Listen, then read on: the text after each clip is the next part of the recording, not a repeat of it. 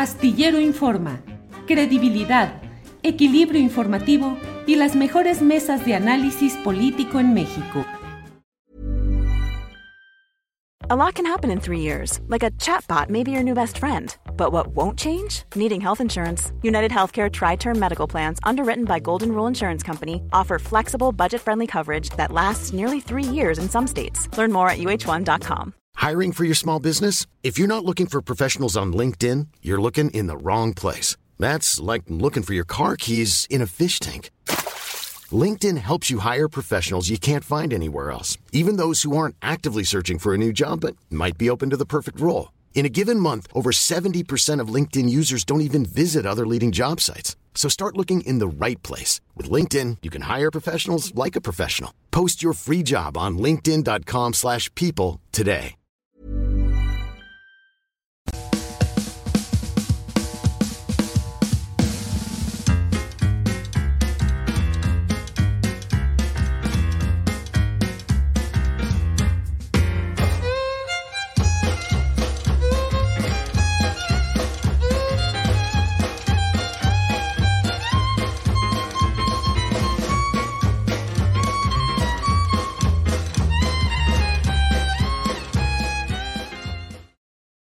La una de la tarde, la una de la tarde en punto y ya estamos en Astillero Informa.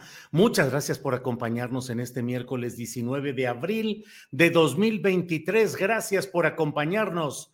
Es un día intenso con mucha información, como sucede ya, y yo creo que de aquí en adelante, día tras día, con mucha información interesante y relevante que vamos a compartir con usted. Información relevante e interesante.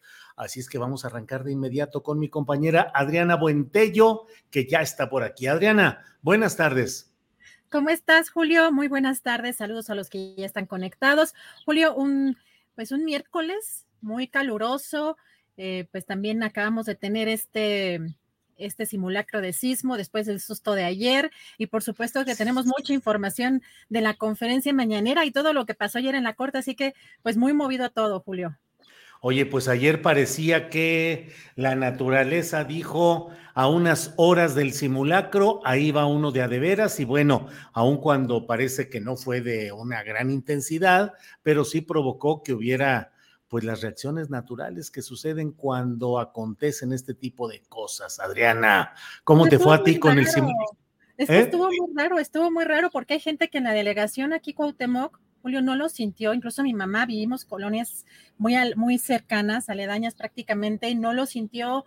Eh, otras personas también decían que en la Cuauhtémoc tampoco lo habían sentido. En el sur parece que algunos sí. Yo la verdad es que, ¿sabes qué? Empecé a sentir de pronto que, que incrementó la intensidad, que de pronto empecé a escuchar crujir de las paredes, pero no, no, los, no lo sentí, digamos, eh, e, en ese momento, nada más escuché el crujir pero hasta ayer te comentaba, ¿te acuerdas que me mandabas mensaje de que si que me comiera un panecito o un platanito? Y pues justamente yo me había parado para ir al frutero, tengo, hay un frutero donde están colgando los, dos plátanos y empecé a ver los plátanos moverse. Yo decía, pues ¿de dónde? Si no hay corrientes de aire aquí. Y ya fue cuando empecé a sentir ya el piso moverse, pero sí lo sentí fuerte, sí sentí como un tirón, pero parece, me llamó la atención y por eso Julio de pronto ponía en Twitter que se había agarrado vuelo el sismo, porque parece que pues la, la alarma o la alerta no, los, no, eh, no lo identificó porque venía con cierta intensidad, pero parece que fue aumentando. Eh, yo creo que por eso, o esa es la deducción también que yo hago, porque al principio nada más detecté ciertas señales, pero como no lo sentí, fue cuando hasta que ya vi colgar y, mecerse a los, a los plátanos, ya empecé a sentir también este, con mayor intensidad el sismo, y pues ya salimos algunos ya que ya había terminado, pero pues larguito o estuvo raro, no sé, a ver la, la audiencia también que nos comenta por acá. Sí, ayer mismo también, luego que te pregunté a ti, luego que te comenté lo del pancito o panito, que siempre hay la discusión acerca de cómo debe decirse, panito, pancito, panecito. Eh, también con Andrés Ramírez, nuestro compañero de tripulación astillero, que es el responsable de la transmisión.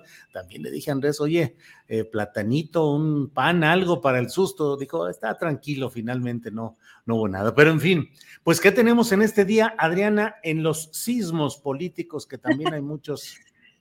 Pues mira que sí, Julio, y hay mucho para analizar el día de hoy, sobre todo en términos de seguridad, porque ayer tras esta resolución de la Suprema Corte de Justicia de la Nación, donde finalmente pues lo que decide es que la Guardia Nacional no se puede adherir a la Sedena, hoy el presidente criticó a los ministros de la Suprema Corte de Justicia, pero vamos a escuchar cómo lo hizo. Ocho ministros de la Suprema Corte con excepción de tres, actuaron de manera facciosa el día de ayer y no con criterio jurídico, sino político, defendiendo las antiguas prácticas del régimen autoritario y corrupto, caracterizadas por la injusticia, el contubernio, y la subordinación de las autoridades a la delincuencia organizada y a la delincuencia de cuello blanco. Es decir, para entendernos mejor, los ministros de la Corte, con excepción de tres, actúan al estilo del gobierno de Felipe Calderón y de su secretario de Seguridad, Genaro García Luna, condenado en Estados Unidos por narcotráfico y asociación delictuosa. Eso es lo que defendieron ayer, ese modelo, que como bien lo manifestó el ministro Saldívar, se aplicó durante tres sexenios consecutivos. Bueno, pues eh, llama la atención, es un mensaje evidentemente cuidado con las palabras y con las expresiones. Eh, se veía Adriana como que estaba leyendo, pues el tema no es... Sí, el tema no es para improvisaciones, sino que estaba leyendo, cosa poco usual en las mañaneras, donde la verdad el presidente es bastante eh, suelto en su improvisación. El fraseo puede ser lento, pero en lo general él va diciendo sin necesidad de apuntes eh, qué es lo que va pensando o proponiendo o comentando. Y es una, es una forma muy dura de señalar a ocho ministros de la Suprema Corte de Justicia de la Nación. Eh, y eh, creo que es un debate que se abre, que es importante, que es interesante. El presidente de la República, de hecho, en otra parte eh, pues lanza la pelota hacia 2024. Digamos que este tema de la Guardia Nacional lo convierte ya en un tema electoral en busca de que haya el número suficiente de legisladores de Morena o de la 4T en la próxima integración de esas cámaras para que esa nueva integración en la que él espera que haya una mayoría suficiente de morenistas o cuatroteístas puedan aprobar una nueva iniciativa que él presentará en el mismo sentido de transferir a la Guardia Nacional hacia la Secretaría de la Defensa Nacional, Adriana. Vamos a escuchar exactamente qué fue lo que dijo, porque además, pues la idea es que tengan incluso un mes antes de que él se vaya para que pues aprueben esta reforma, pero vamos a ver también en el tema operativo, porque pues hoy mencionó cosas muy importantes, entre otras cosas, que las prestaciones y los salarios para eh, los elementos de la Guardia Nacional no se van a tocar, no se van a mover, pero vamos a escuchar eh, la parte operativa y lo que corresponde a la titular de la Secretaría de Seguridad, Rosa Isela Rodríguez. Vamos a escuchar qué fue lo que dijo. Para no afectar la buena marcha y la consolidación de la Guardia Nacional, he instruido a la Secretaria de Seguridad y Protección Ciudadana, Rosa Isela Rodríguez Velázquez, de quien dependerá esta corporación, de acuerdo a lo que ayer se decidió, la ha instruido para que mantenga al general retirado David Córdoba Campos como comandante de la Guardia Nacional. Asimismo, la Guardia Nacional continuará recibiendo, porque esto no lo impidieron en la Corte ayer la Guardia Nacional continuará recibiendo la orientación, la formación profesional y el respaldo por parte de la Secretaría de la Defensa Nacional. El día primero de septiembre del año próximo presentaré una nueva iniciativa de reforma constitucional para insistir en que la Guardia Nacional dependa de la Secretaría de la Defensa, esperando se apruebe dicha reforma antes del último día de mi gestión, que va a ser a finales de septiembre.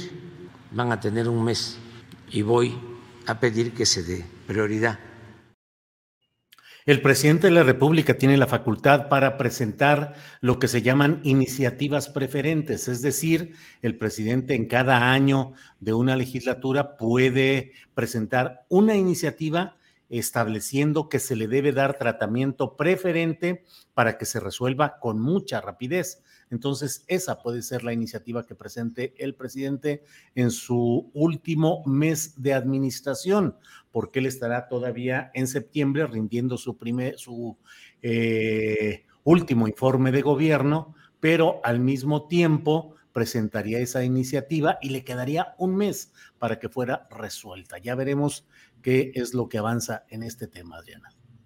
Y además muy delicado también porque, eh, Julio, hoy el presidente eh, pues sabemos que ha estado también mencionando el presidente de pues un supuesto espionaje por parte del Pentágono a las Fuerzas Armadas.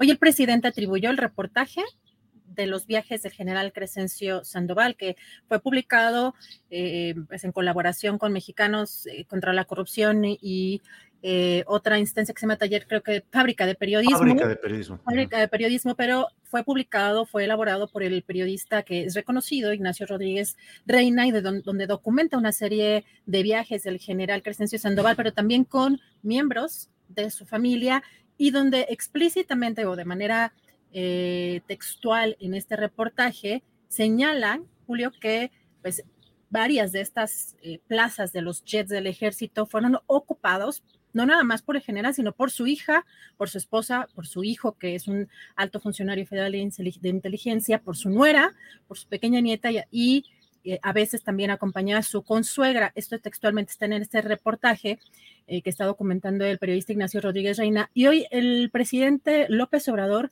pues respondió así, creo que vale la pena escuchar con mucho cuidado, con mucho detalle, porque pues atribuye esta, este reportaje a filtraciones de la DEA. Vamos a escuchar.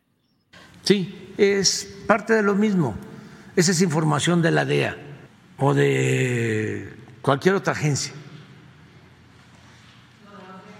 Sí, segurísimo. ¿Cómo hackearon este, el sistema de información de la Secretaría de la Defensa?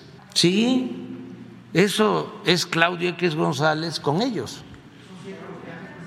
¿Eh? No sé, tampoco. No, yo, creo que dicen que estuvo 15 días, ¿no? Nunca ha estado el general. O sea, no, o sea, que yo sepa. Ah, su familia, a lo mejor sí. Sí, a lo mejor es su familia sí. ¿Y qué? ¿Cuál es el problema? Bueno, no, no, no, no, no. Bueno, y, este, y Loré de Mola. O sea, no, o sea, este eh, y este y lo junco del periódico Reforma, sí, y este Ili Ortiz, o sea, que me van a decir, ah, es que este ese es su dinero, no, no, no, no, no, no, también ese dinero que manejan es dinero público. ¿Qué no venden protección? ¿Qué no venden publicidad? Gubernamental? Bueno, pues esa es parte de del eh, diálogo, digamos, eh, difícil en el cual el presidente de la República enfrenta el hecho de lo que se ha publicado que se refiere a la planeación de viajes concretos de la familia del propio secretario de la Defensa Nacional, de él mismo, de ayudantes, de personal de la Secretaría de la Defensa Nacional. Puede ser una mentira, puede ser una invención, pero hay que señalarlo y hay que decirlo y hay que puntualizarlo. El presidente de la República eh, mantiene la postura de decir, bueno, eh, ¿y qué? No hay problema. El punto está en que, según lo publicado en estos medios, Fábrica de Periodismo de Mexicanos contra la Corrupción y la Impunidad, más allá de lo que puedan significar estos medios, el hecho es que está una eh, señalamientos concretos a través de muchos eh, correos electrónicos que fueron difundidos por los eh, activistas hackeadores de Guacamaya. Así es que, pues ahí va a seguir adelante este tema, creo yo, Adriana. Julio, y bueno, yo sé que va a ser muy impopular esta, este comentario que voy a hacer porque, pues, hemos mencionado también los intereses. Aquí hemos sido muy claros con los intereses de algunas organizaciones respecto a cómo utilizan el periodismo, pero también reconociendo el trabajo de los periodistas de manera eh, particular, con, eh, con una trayectoria que tienen los propios periodistas. Y yo aquí, pues la verdad es que mencionaría, Julio, algo que me parece muy relevante porque el presidente, el presidente dice y Loret de Mola, los Junco, Ili Ortiz, sin salir en defensa de estos personajes. Son empresarios y podrán, podrán tener dinero mal habido, eh, con corruptelas o con, pero eh, finalmente, pues ese dinero ya en la parte técnica, pues ya no forma parte del, del erario como tal. Ahora, él menciona, van a decir que ese es su dinero. No, no, no. También ese dinero es dinero público está asumiendo también que pues estos viajes con toda su familia, con toda la familia del, ejército, sí, sí, fueron costeados con, eh, con el erario público. Julio, bueno, no se me llamó mucho la atención la forma en que lo dice. Eh, sí eh, parece un poco quizá, pues no, ahí sí no muy em, un poco más improvisada su, respuesta o que se le nota un poco más el enojo ante este tipo de señalamientos más, más concretos, sobre todo cuando se le mencionan pues temas del ejército y de algunos, pues en este caso de las cabezas, ¿no? De estas organizaciones, de la, bueno, de estas instituciones de las Fuerzas Armadas, Julio. Sí, Adriana, el tema de los uh, directores de estos medios de comunicación es un tema que desde luego lo hemos señalado una y otra vez. Nunca hemos tenido una palabra de reconocimiento profesional a lo que hace Loret de Mola en su medio Latinus, que ha sido un instrumento creado para golpear expresamente con sentido político faccioso al presidente de la República. No es el tipo de periodismo que hace Loret de Mola eh, con el que nos identificamos ni remotamente. En reforma constantemente señalamos el cabeceo, la manera insidiosa, mentirosa con la cual con mucha frecuencia dan a conocer información en general y particularmente la que afecta al presidente López Obrador. Ili Ortiz ha sido un personaje, pues que todos quienes eh, nos eh, movemos en el medio periodístico sabemos de los negocios, de las influencias, de los entendimientos con los poderes en turno, salvo en este sexenio. No defendemos de ninguna manera ese tipo de periodismo, pero están este tipo de filtraciones que son filtraciones que hasta ahora se ha reconocido que provienen de un acervo de información aceptado por el propio gobierno de que no han desmentido ni han señalado que sea falsa. Es una montaña de información y de esa información está esta que ahora se ha publicado referente y yo pido a quienes, eh, porque veo el chat que está muy intenso, señalándonos una serie de comentarios y de menciones muy adversas, que lean el reportaje, o sea, léanlo, vean lo que hay ahí, los datos, las referencias. Todo ello implica el uso de recursos públicos de la Secretaría de la Defensa Nacional, cuando menos en la preparación y la organización de viajes muy detallados, el uso de las agregadurías militares en varios países para organizar estos viajes. Lo he dicho y lo reitero, no está confirmado que se hayan realizado esos viajes. Lo único que muestran los correos hasta ahora publicados es la logística, la preparación de esos viajes. Uno y dos, no está demostrado ahí que esos viajes se hubieran pagado con recursos públicos. Creo que eso también vale la pena puntualizarlo, pero de que haya información fuerte y pesada que debe esclarecerse, creo yo que debe esclarecerse sin sombra de duda, Adriana. Así es, y es que además, esto que, esto que mencionas del chat, la verdad es que es, la parte más complicada para hacer periodismo porque parece que solamente hay dos polos, o estás con el presidente o estás eh, defendiendo intereses oscuros. Pues la verdad es que el mundo es más complejo que eso creo que sí hay, hay mucha gente que sí, sí eh, eh, ve matices en todo esto que estamos platicando o comentando, porque la verdad es que la cobertura del periodismo, pues no puede partir de estoy en este punto, en esta trinchera y desde aquí, o sea, voy a ver cómo defiendo al presidente o voy a ver cómo defiendo a alguien como Calderón. Pues no, esa no es como la, la circunstancia del periodismo pero parece que ahí estamos metidos a la fuerza, Julio, a ver, un día somos un lado, otro día somos eh, otra cosa, y bueno, estamos en una circunstancia que tú mismo has eh, defendido eh, también esta o has criticado esta militarización y que se viene impulsando desde 2017, ahora incluso con estos panistas que fueron los que le impulsaron, ahora son los que defienden derechos humanos, eso sí es una, eso es una parte aberrante y que también debe de señalarse con todas eh, las letras, ¿no? Y bueno, otro de los temas también que está aquí, pues en esta circunstancia es que eh, tras estas declaraciones que dio el presidente Julio, en las que indicaba que se eh, iba a proteger la información de las Fuerzas Armadas debido a que considera que son objeto de espionaje, eh, hay unas declaraciones de parte del Pentágono, de parte del Departamento de Defensa de Estados Unidos, donde dice que hoy, bueno, defienden la colaboración de México y Estados Unidos con respecto a la soberanía. Un portavoz del Pentágono dijo a una agencia, la agencia F. Julio, México y Estados Unidos disfrutan de una asociación colaborativa centrada en asuntos tradicionales de defensa y en abordar los retos en este ámbito, mientras ambos respetan la soberanía del otro y sus agendas respectivas de política exterior. Y vamos a escuchar lo que dijo el presidente sobre las aparentes diferencias, porque también esto fue publicado Em, por el New York Times, justamente por diferencias entre la Secretaría Marina y la Sedena. Esto fue lo que respondió el presidente. ¿Cuál es la nota filtrada del Pentágono al Washington Post?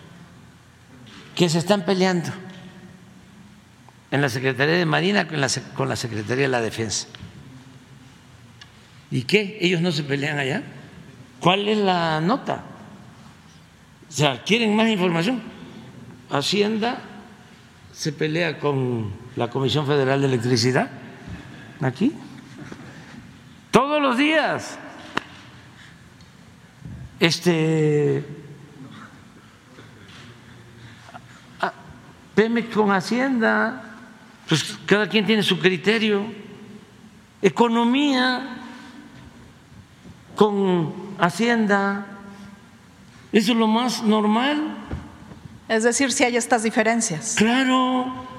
¿Saben este, dónde había más diferencias? En el gabinete de Juárez, y fue el mejor gabinete.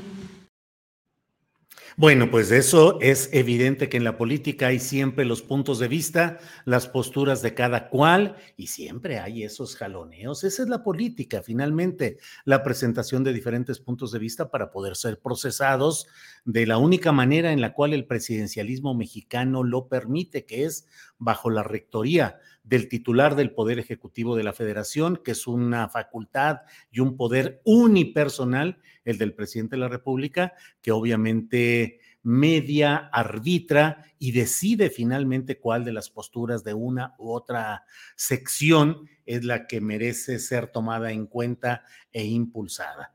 Bueno, eh, déjeme ver aquí que hay. Jorge Arce, ya los compraron, chayoteras. Si tú trabajaste con los chayoteros, hombre, ya estamos aquí.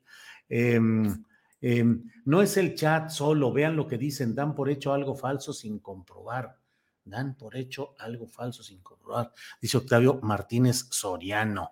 Eh, Edith Torben Puerta, aparentemente objetivos, Julio comprometido con el periodismo o con el pueblo de México, defínanse. Eh, Luna Mar, el presidente, habla muy claro. Los Julitos y las Adrianas son los que no entienden y creen que tienen que aclarar lo que el presidente dice. Cálmate, Marco Astillero, dice Juan Moreno. No, pues se vino duro aquí los comentarios y todos los señalamientos, pero bueno, ya lo hemos dicho. Carlos Aguilar, ay Julio, no seas manipulador, quieres que sea culpable el general. Me doy vergüenza conmigo mismo, me siento masoquista. Bueno, bueno. Aparentemente objetivos, Julio, bueno, eso ya lo leímos. Yo pienso que todo es una superguerra sucia y no saben por dónde dañar al presidente. El presidente no lo espanta, tiene para dar y regalar. Yo lo apoyo totalmente, dice Miguel Ángel. Eh, Rodríguez, América Rubio, Adriana Buentello cree que no tenemos criterio, Juan Moreno, cálmate, Marco Astillero, Ismael Morales y el gobernador de Jalisco y Enrique Alvaro está de vacaciones. ¿Con qué dinero? Mentira, ¿cuál militarización? Danos pruebas. Adri tripulación astillero, periodismo crítico que no se vende ahora y siempre. Alejandro Bravo, hey Julio, y entonces el general no debe ser cuidado. Claro que sí. Eh, Inge Oliver, al chat no le hagan, bueno, eso ya lo vimos. Bueno, de todo hay por aquí. Em, eh, Diego Sarabia, aplaudimos la congruencia de tu trabajo. Julio, ojalá fuera algo más importante para la izquierda, la búsqueda de la congruencia. Em, nunca he escuchado críticas contra gobiernos de Jalisco y Guanajuato. ¿Por qué? Dice José Pal. Pues no, no sé, José Pal, no sé por qué nunca los haya escuchado.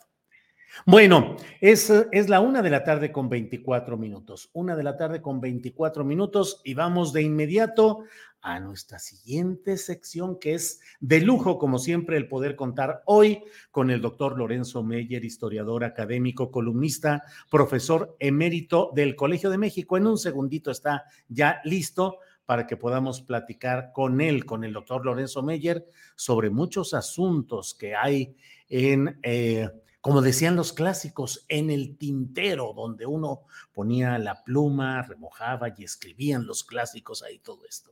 Me avisan cuando ya esté listo el doctor. Ya está. Lorenzo, buenas tardes.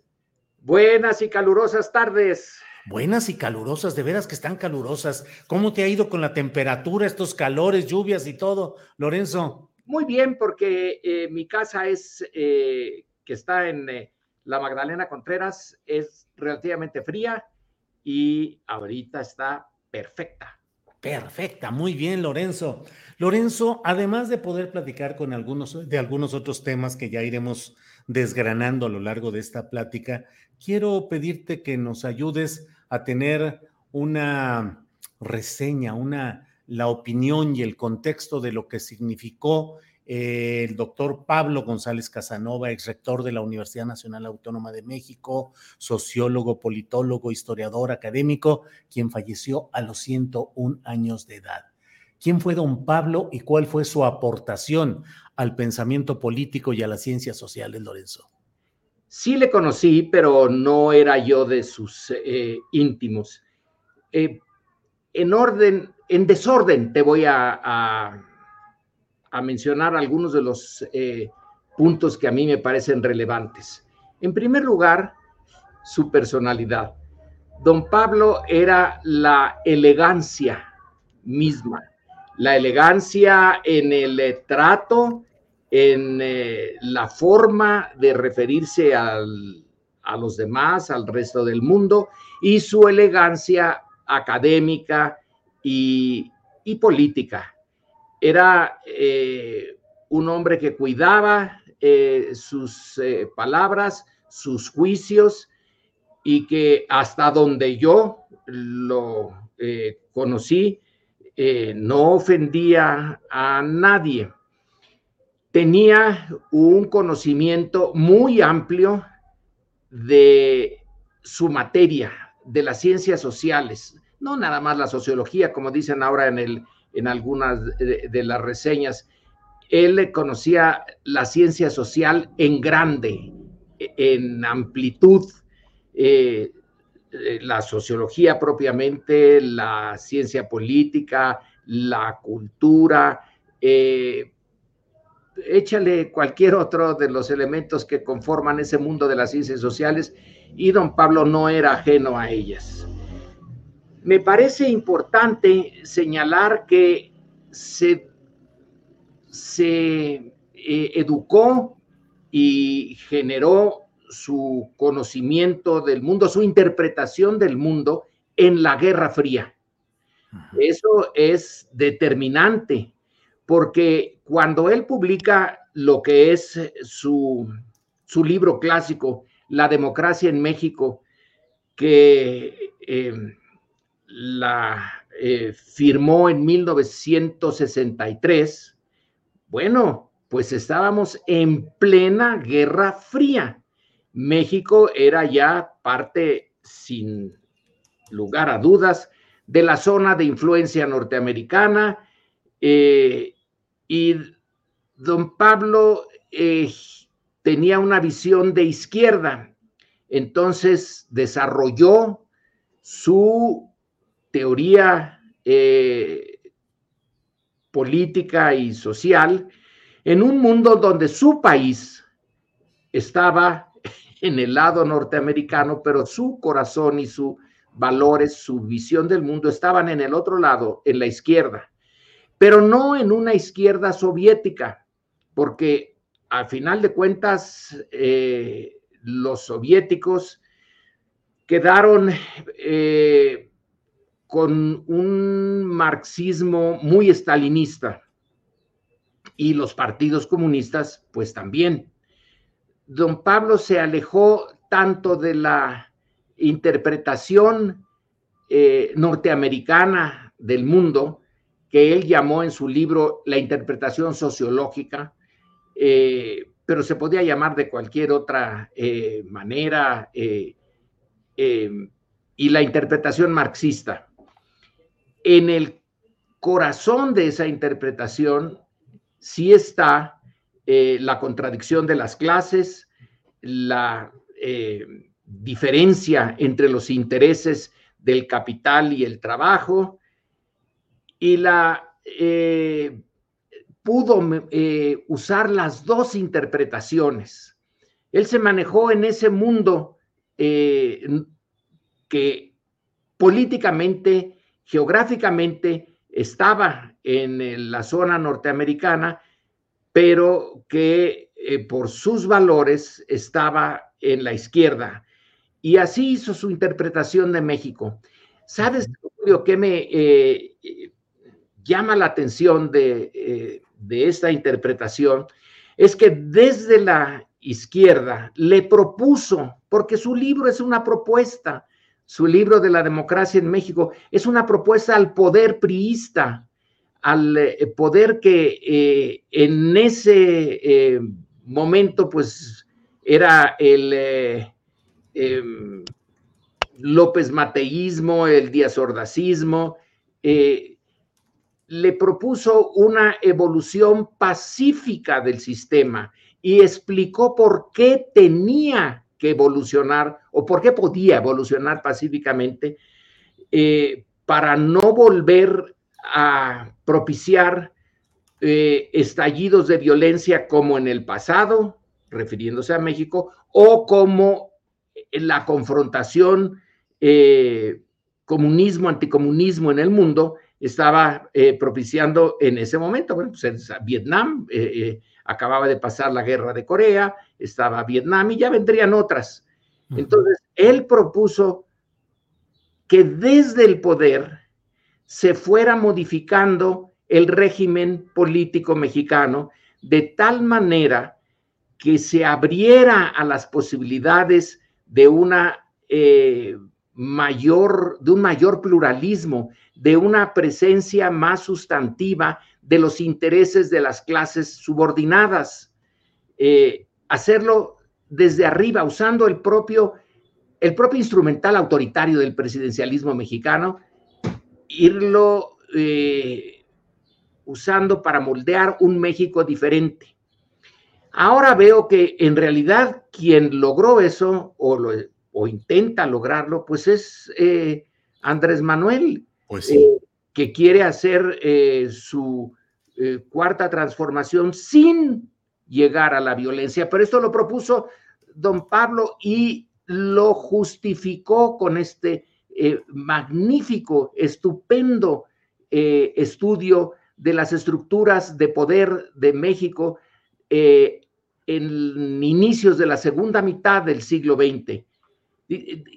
Señaló, aquí tienen todos los instrumentos para moderar la brutalidad del capitalismo mexicano, hacer partícipes, hacer los actores reales, actores reales, a campesinos, eh, a los trabajadores urbanos, y evolucionar hacia un sistema eh, que pueda durar mucho tiempo.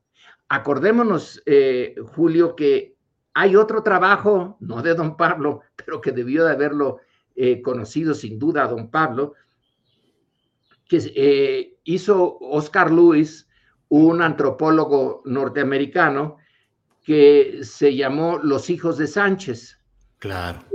Que es la, el estudio eh, bien original para su época, porque siguió físicamente los avatares de una familia eh, mexicana en Tepito, eh, es decir, en las clases bajas, en las clases trabajadoras, la dureza de su vida, la dureza del trato entre ellos, del trato entre ellos y la sociedad, y, y lo que estaba proponiendo era introducir a los hijos de Sánchez en el mundo de, las decisiones políticas, dándoles su lugar y aceptando que tenían eh, derecho a un trato diferente. Oye, pero fue incluso denunciada esa obra, Los hijos de Sánchez, de Oscar Lewis, ante la Procuraduría General de la República, acusándola de dañar la imagen de México, de ser obscena socialmente. Algo así, Lorenzo. Sí, sí, te lo recuerdo. Fue la Sociedad Mexicana de Geografía y Estadística la que tomó la iniciativa. Claro que no la tomaron ellos. Eh, la tomó alguien en el eh, eh, mundo de del gobierno, pero ahí estaba ya el, análisis de una, un país, una sociedad que tenía tantas contradicciones que no se iban a, borrar, porque don Pablo, pues no, no, no era, no pedía la revolución, no la no la veía factible, pero sí veía factible el cambio, el cambio por los propios, eh, en defensa de los intereses de los que ya estaban arriba, que en cierto sentido es lo mismo que, pasa ahora eh, cuando Andrés Manuel dice primero los pobres, también está señalándoles, miren, es primero los pobres, pero por el... Eh, por el bien de todos, primero los hijos de Sánchez. Exactamente, exactamente. Sin, sin, sin decir que vamos a llevar a la guillotina a eh, los que aparecen en Forbes y que son mexicanos. Eh, pero eh, don Pablo luego siguió, tuvo su momento de donde esta, este intento de no, no ser, no optar por la solución a comunista o anticomunista, cuando llega a la eh, rectoría, es para mí, a mi juicio, es el mejor rector que pudo haber tenido la universidad. Era un rector de lujo comparado con los que vinieron después. Eh, vaya que sí era de lujo y chocó ahí sí ya irremediablemente con Echeverría, le creó un movimiento artificial dentro de la UNAM, y lo sacó de la rectoría, pero no lo sacó de la UNAM. Eh, en realidad, don Pablo no buscaba el poder, eh, buscaba eh, el, bueno, si quieres, sería el poder, el poder intelectual, el, poder de, ah, déjame quitar este teléfono, el, el poder del espíritu para seguir em, entendiendo a México y seguir proponiendo salidas. Y entonces, aunque ya dejó la rectoría, no dejó la UNAM. En realidad nunca la dejó, nunca dejó el, mundo académico. Eh, físicamente ya no pudo estar eh, presente todo el tiempo. Yo lo conocí entonces y siempre tenía, entre otras cosas, siempre se reía.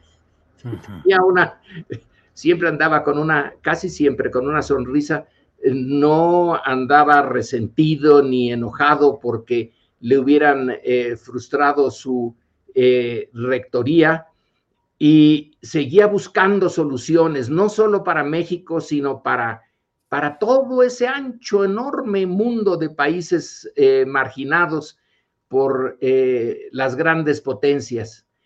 Y bueno, se encontró con el EZLN. Sí, claro. Y entonces lo convirtieron en el comandante Contreras. Pablo Contreras, sí, comandante Pablo, Contreras. Eh, ¿Sabes a quién, quién hermano? Yo en, mi imaginación, a, a, don Pablo y a Luis Villoro. Claro, claro esas gentes, esos intelectuales de, gran profundidad, de mucha elegancia, de generosidad, eh, y que buscaban eh, la cuadratura del círculo, cómo sacar eh, a México adelante en un mundo dominado, y ahora más que nunca, por un capitalismo concentrador de la riqueza y del poder brutal, como nos lo muestran ya las cifras. Ahora sí hay cifras, ¿eh? Bastante eh, numerosas, tanto de Forbes como de Oxfam, como de la ONU, como del Banco Mundial, que esto no va por buen camino. Y don Pablo lo advirtió hace mucho tiempo y con mucha anticipación.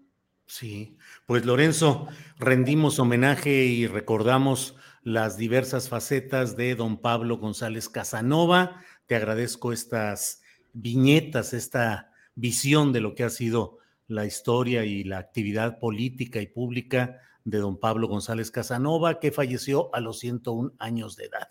Y Lorenzo, pasando a lo concreto, me quedó la idea de este uso eh, de las, del instrumental del presidencialismo mexicano para tratar de resolver o en otros casos para agravar las contradicciones de un sistema político como el que vivimos. Estamos en presencia de un momento en el cual, entre otros temas, la Suprema Corte de Justicia de la Nación ha echado para abajo un proyecto central del presidente López Obrador, que es la transferencia de la Guardia Nacional a la Secretaría de la Defensa Nacional. Ocho votos de ministros contra tres. El presidente de la República ha hecho hoy consideraciones duras contra esos ocho ministros y ha dicho que mantendrá el mando militar mediante un general en retiro y que pues se mantendrá más o menos el mismo esquema eh, militar, aunque formalmente tiene que acatar eh, la resolución de la Suprema Corte de regresar a la Guardia Nacional a la instancia civil. ¿Qué momentos estamos viviendo, Lorenzo? El choque de ese presidencialismo, eh, ¿qué pensar de la resolución respecto a la Guardia Nacional, Lorenzo? Bueno, varias cosas. Yo ya me leí tu columna hoy, ¿eh? ya sé que eh, eres un eh, crítico acervo de la presencia, de la expansión de la presencia del ejército en los asuntos internos de nuestro país. Yo tengo una visión diferente, así que podemos... sí, claro. discutir estas visiones distintas. Parto de la idea de que, eh, creo que ya lo discutí contigo, pero de que en México el ejército es para asuntos internos, porque ni modo que vayamos a entrar en guerra con los Estados Unidos, que en otras circunstancias, otros países, sí, su ejército tiene la función eh, central, básica, fundamental, de defender la soberanía de un país frente a otros o otro u otros países, ¿no? En eh, nuestro caso, eso ya queda más bien en teoría.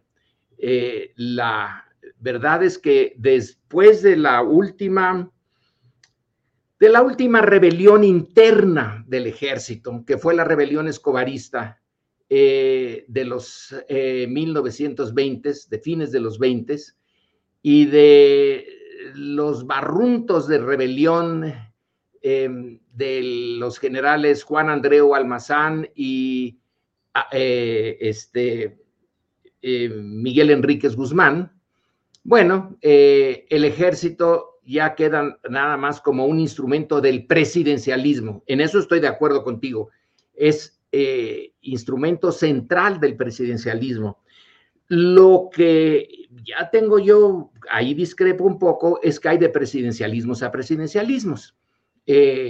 vamos a ponerle el caso extremo, que sería eh, el de eh, Salinas de Gortari, que llega por la vía eh, sospechosísima vía de una caída del sistema de conteo electoral y que uno tiene por lo menos derecho a suponer un fraude y que es un presidencialismo duro, a un presidencialismo en donde por primera vez funcionan más o menos los instrumentos eh, de la democracia liberal y Andrés Manuel llega con un eh, más del 50% de los votos en donde no se eh, mm, señala que hubiera habido fraude. Son dos, dos presidencialismos distintos. Uno tiene como base los grupos de poder eh, de la cúspide de la pirámide social y política mexicana, que sería el de Salinas o el de cualquiera de los otros anteriores, y este de ahora llega con una base social que no tenían los, los anteriores. Es distinto. Y en el caso de este ejército que no tiene como tarea enfrentarse a un poder externo, sino simplemente ser un instrumento, bueno, no simplemente, sino ser un instrumento de los procesos, eh, para los procesos políticos internos mexicanos, el presidente señala, y yo creo que en eso tiene razón, vean lo que pasó con las policías federales eh, del pasado inmediato, donde se corrompieron hasta hasta el tope, hasta García Luna.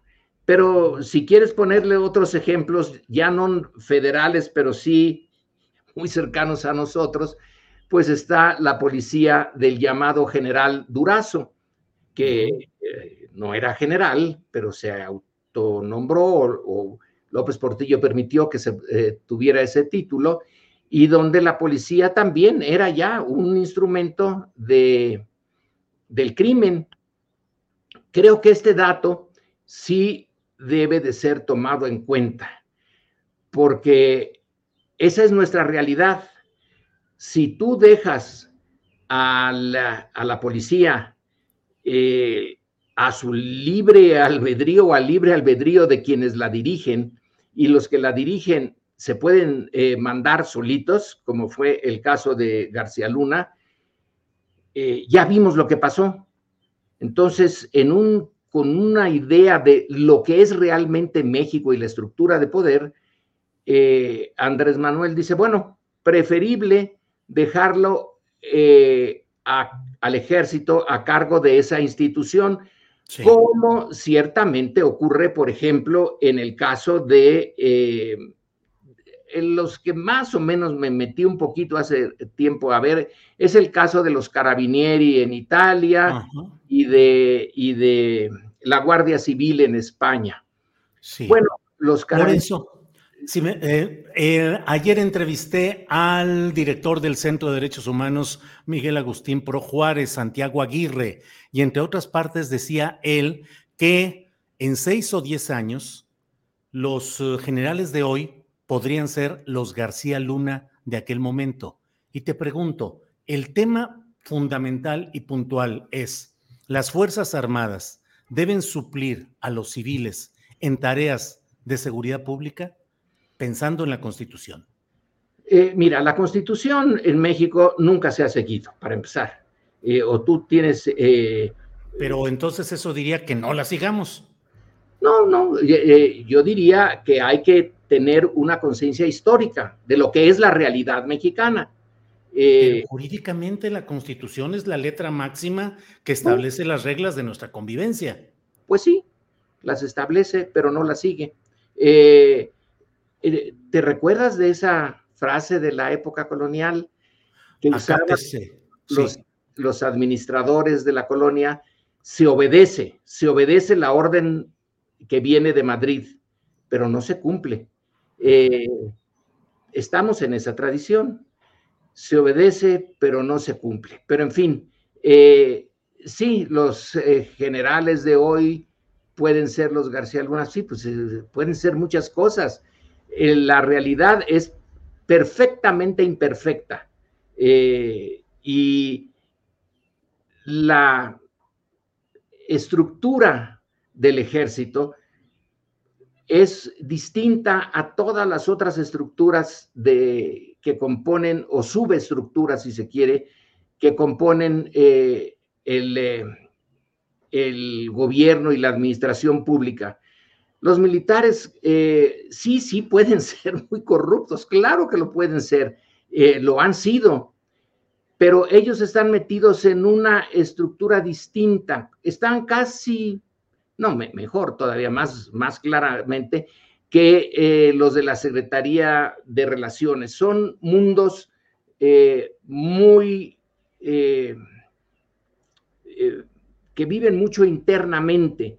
Ahí se entra al colegio militar cuando está en plena juventud y se retiran a los 65 años. Son como los curas, viven en, eh, a la vez en la sociedad y fuera de la sociedad. Eh, viven con una subcultura eh, que los, digamos que propicia la obediencia, la disciplina, no la honradez, pero en cierto sentido pueden ser más disciplinados al mando superior que lo que era García Luna respecto de eh, el eh, presidente o de eh, su presidente. Lorenzo, pero ese mundo aparte no está regido por la subcultura de la opacidad, del manejo presupuestal que no tiene ningún tipo de control civil verdadero y de una concentración de poder que puede resultar muy obstructora de procesos democráticos verdaderos y que puede condicionar el accionar de los poderes civiles. Pienso en el caso de la defensa que se hizo del caso del general Cienfuegos. Pienso en los casos históricos en los cuales ha habido represión contra la cual no se ha podido hacer nada, caso concreto Ayotzinapa, donde el poder militar es el principal obstáculo. He aceptado parcialmente eh, lo que dices. Eh, finalmente se han mostrado obedientes a las decisiones del presidente. Eh, ahí sí la responsabilidad presidencial es mayor, mayor que en muchas otras partes de la administración pública. El presidente dispone y dispone que en Tlatelolco, el 2 de octubre, se use al ejército y si es necesario se dispare y si es necesario se mate. Pero ese es el presidente el que toma esa decisión. Luego nos enteramos por el libro, pequeño libro de Scherer y Monsiváis, que el secretario de Defensa no entró en esa eh, lógica que venía del Estado Mayor Presidencial y del general Oropesa y de su eh, comprensión de las órdenes de Díaz Ordaz. Eh, cuando esa institución recibe las órdenes de llegar hasta el extremo, llega. Eh, pero también eso tiene como contraparte la obediencia, mal que bien, obediencia a las órdenes de arriba. No se mandan solos. en cambio, García Luna, vamos a ponerlo como ejemplo, como el, eh, modelo clásico, digamos, de, ese tipo de, política, ese sí se mandaba solito. Y eh, probablemente eh, él llegó a tener tal influencia sobre el presidente que éste prefirió mejor ni, los, ni los veo ni los oigo, que García Luna se haga cargo y me entrega los resultados. No hay un mundo perfecto. Nuestra evolución política eh, ha ido de el eh, siglo XIX, principios del siglo XIX, cuando el ejército era el principal actor político y cuando no se votaba ni nada por el estilo, eran los pronunciamientos, cuando la guarnición de en eh, Jalapa eh, sacaba un manifiesto y se pronunciaba en contra del gobierno eh, central, pues ya era un, un, llamado a otras partes del ejército para que se unieran o se opusieran. Pero se tomaban las decisiones así en el ejército, no había nadie más. cuando más la iglesia entraba en esas cosas. Pero de ahí hemos ido eh, con, dando saltos y brincos y retrocesos, etcétera, a una en donde eh, tenemos un ejército que tiene un montón de escuelas. ¿eh? ahora sí que estudian y trabajan los, sobre todo la oficialidad, pero también las clases tienen no sé qué tipo de conciencia realmente tengan, pero sí están acostumbrados a la disciplina y cuando les dejan la rienda suelta, bueno, pues eh, el que dejó la rienda suelta tiene la responsabilidad, eh, que es, no hay una solución perfecta, pero yo ya vi la solución, tú y yo ya vimos y la sociedad ya vio la solución García Luna sí, sí, Lorenzo, em, ahí estamos en ese, en ese tramo en el cual en este gobierno el principal obstáculo y que ha bloqueado incluso las instrucciones del presidente López Obrador para abrir archivos y para tener información sobre lo de Ayotzinapa ha sido el ejército, según lo que ha dicho el GIEI. Se han publicado ahora ya información acerca del uso de Pegasus de Pegasus como un instrumento de espionaje a ciudadanos, a activistas, a defensores de derechos humanos, a periodistas. Se tienen ahora una información muy, eh, digamos, eh, condicional de este reportaje sobre los viajes del general eh, secretario de la Defensa Nacional, pero a fin de cuentas es el uso de una estructura de la Secretaría de la Defensa Nacional para organizar los viajes de la familia y acompañantes y del propio secretario de la Defensa Nacional. Todo esto, muchos negocios, muchas empresas y otras que se van a crear. ¿Tú crees que eso no contamina y, e introduce elementos de putrefacción en el ejercicio del poder? Sí, como, lo, como eh, los tiene la Suprema Corte de Justicia, que ahora se pronunció de esta manera, también tiene negocios y putrefacción. Eh, está, eh, el problema sí es general. Y claro que debió de haberle caído muy mal al general secretario esta publicación de cómo viaja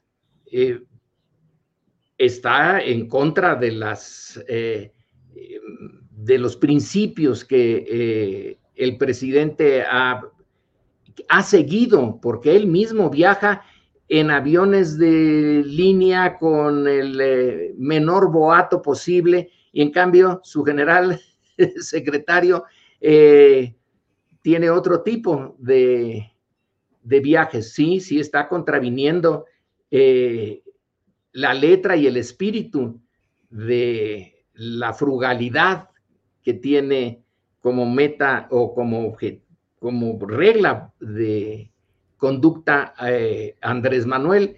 Yo no digo que eh, no haya em, eh, temas oscuros allí, pero ya vimos los de García Luna. Eso ya no es, ya no es este, una hipótesis, es una realidad. Por eso, y entonces, ¿no es un indicio de que nos encaminamos a un garcialunismo? Pues el garcialunismo lo vamos a tener ahora que deje eh, eh, la Guardia Nacional de funcionar bajo la supervisión y se vaya por la libre. Eh, vamos a ver qué pasa. es muy interesante porque el riesgo es alto se creó como una institución que iba a quedar bajo la eh, vigilancia del ejército. Ahora se le da a 130 mil efectivos con una dispersión de, sus cuarteles, que era lo lógico que se dispersaran los cuarteles para que estuviera presente en todas partes y en, eh, disponible a la eh, velocidad máxima pero si ahora la dejas a su propio eh, libre albedrío, pues a lo mejor creaste un monstruo. Lorenzo, eh, y en el fondo no es el hecho de que la autoridad civil no pudo cumplir con sus promesas de con civiles resolver el problema de la seguridad pública y no es ese el gran problema central? Pues claro que sí. Ese es, ese es, es que México no tiene un servicio civil de carrera eh, digno de ese nombre. Sí está el Banco de México y está eh, la Secretaría de Relaciones Exteriores, pero el grueso de la administración pública eh, responde a lo que en la teoría burocrática, que la ha trabajado muy bien los teóricos norteamericanos, es eso que le llaman pork barrel politics, en donde tú le das a, los, tus seguidores, a los del Partido Demócrata o, Republicano, a las eh, activistas de los estados, eh, o les dabas, creo que ahora ya no es tan, tan claro, pero en, un, en el siglo XIX les dabas los puestos de policía, de, de juez, de inspector, etcétera, a quien fuera porque no tenían servicio civil de, carrera. Nosotros seguimos sin tenerlo. Eh, eso debió de haber sido eh, una de las tareas básicas, pero ¿por qué no? ¿Por qué no ocurrió eso? ¿Por qué no hay servicio civil de carrera en México? Bueno, pues eh, porque esos puestos se le daban a los priistas leales como recompensa por esa lealtad. Y iba en contra de la lógica del sistema tener profesionales eh, pagados eh, decentemente, con seguridad en su puesto, que no los quitaran cada sexenio y que tuvieran lealtad eh, a, la estructura de la que ellos eran parte, independientemente de quién estuviera en la presidencia. Eso no se logró. Se intentó. algunos de mis de los que conocí como estudiantes, eh, de, como estudiantes míos, eh, eh, se metieron a ese mundo de la administración y a tratar de transformarla. Y la última conversación que tuve con uno de ellos es, imposible. Hubo un cambio, sí, hubo un cambio del PRI al PAN, pero no hubo un cambio en la manera en cómo se maneja la administración pública. Son eh, puestos que se dan de recompensa a quienes te sirvieron políticamente para llegar ahí. Eh, ¿Cómo se le hace para tener un servicio realmente profesional, civil? Porque sí los hay. Eh, nosotros parece que estamos congénitamente impedidos de tenerlo por la herencia de un presidencialismo tan duro y pero tan duro, duro como eh, eh, fue el de el siglo XX en México, donde no era lógico para ellos tener un verdadero servicio civil de carrera. Ahora dices, bueno, ¿y por qué eh, el, ejército? ¿Por qué se le da al ejército? hagan el aeropuerto, háganlo rápido y bien. Ahora una empresa turística y de servicios, la Olmeca Maya. Eh, bueno, pues porque es lo más cercano que hay eh, a la, disciplina de un equipo dentro de la estructura de gobierno. Nada más que en vez de ser el servicio civil de carrera, es el servicio militar supliendo al servicio civil de carrera, porque es lo único que hay. Millions of people have lost weight with personalized plans from Noom, like Evan, who can't stand salads and still lost 50 pounds. Salads, generally, for most people, are the easy button, right? For me, that wasn't an option. I never really was a salad guy. That's just not who I am. But Noom worked for me. Get your personalized plan today at Noom.com. Real Noom user compensated to provide their story. In four weeks, the typical Noom user can expect to lose one to two pounds per week. Individual results may vary. Hey, it's Ryan Reynolds, and I'm here with Keith, co star of my upcoming film, If, only in theaters, May 17th. Do you want to tell people the big news? All right, I'll do it. Sign up now and you'll get unlimited for $15 a month in six months of Paramount Plus Essential Plan on us. Mintmobile.com slash switch. Upfront payment of $45 equivalent to $15 per month. Unlimited over 40 gigabytes per month. Face lower speeds. Videos at 480p. Active Mint customers by 531.24 get six months of Paramount Plus Essential Plan. Auto renews after six months. Offer ends May 31st, 2024. Separate Paramount Plus registration required. Terms and conditions apply if rated PG. No, Pues no, sí. no estamos en, en ningún, eh, en ninguna situación este, ideal. Todas, todas tienen sus pros y sus contras. Pero bueno, vamos a ver. eh, en principio, está bien que la Suprema Corte eh, sea un poder que frene el, al presidencialismo. Ahora, la respuesta de Andrés Manuel, pues vamos a ver qué, qué da. Dice, nos vemos en las elecciones del 2024. Yo voy a pedir a los ciudadanos que, me, apoyan a Morena que voten por eh, diputados y senadores de Morena para que eh, nuestra mayoría llegue a ser lo suficiente como para poder pasar reformas constitucionales. No, lo ideal sería cambiar la constitución, pero pues no se puede. Realmente es eh, una constitución ya para un país democrático. Bueno, no se puede. Y eh, con esos bueyes tenemos que arar. Eh, las, yo también estoy eh, con los críticos de la Suprema Corte. No ha sido una corte que históricamente tú puedas decir, ahí están los intachables, están No. los, los ejemplos de la moralidad pública. Yo creo no, que no, no. No, no, no, y así está en general el Poder Judicial y bueno, muchos de los poderes. Lorenzo, te agradezco mucho esta posibilidad de platicar, un poquito de eh, debatir o de contrapuntear nuestros puntos de vista. Siempre sabes que escucho con gran atención tus clases, siempre digo que pongo mi banquito para escucharte. Hoy tú mismo dijiste, vamos a contrapuntear puntos, Sí. nuestras opiniones y bueno, ahí estamos en eso. Yo creo que vale más así, Julio, eh, de una manera civilizada y eh, con camaradería, porque yo, eh, no hay duda, respeto mucho la, eh, el periodismo independiente y el tuyo es independiente. Gracias, Lorenzo. Eso vale más que cualquier otra cosa en materia de periodismo. Lorenzo, te agradezco mucho y seguimos atentos que sigue la mata dando. Lorenzo, Hasta luego, Julio. gracias, que estés muy bien. Buena tarde, hasta pronto. Bueno, interesante como siempre, un agasajo intelectual el poder platicar con el doctor Lorenzo Meyer.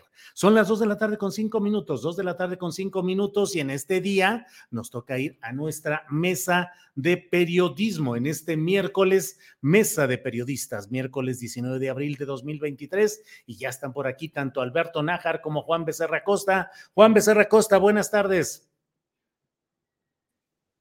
¿Qué pasó, Julio? Muy buenas tardes. Qué gusto saludarte a ti, a Alberto y a Adriana. Y oye, pues sí, como siempre, interesantísima la cátedra de Sí. Lorenzo del doctor Meyer. ¿eh? Es un deleite Claro, claro. escucharlo. Sí, sí, sí, claro, es un deleite, así es, Juan. Eh, Alberto Nájar, buenas tardes. Hola Julio, buenas tardes, buenas tardes Juan, Adriana, a todos los que nos escuchan. Sí, la verdad es que siempre se aprende con el doctor, con el Sí. doctor Meyer.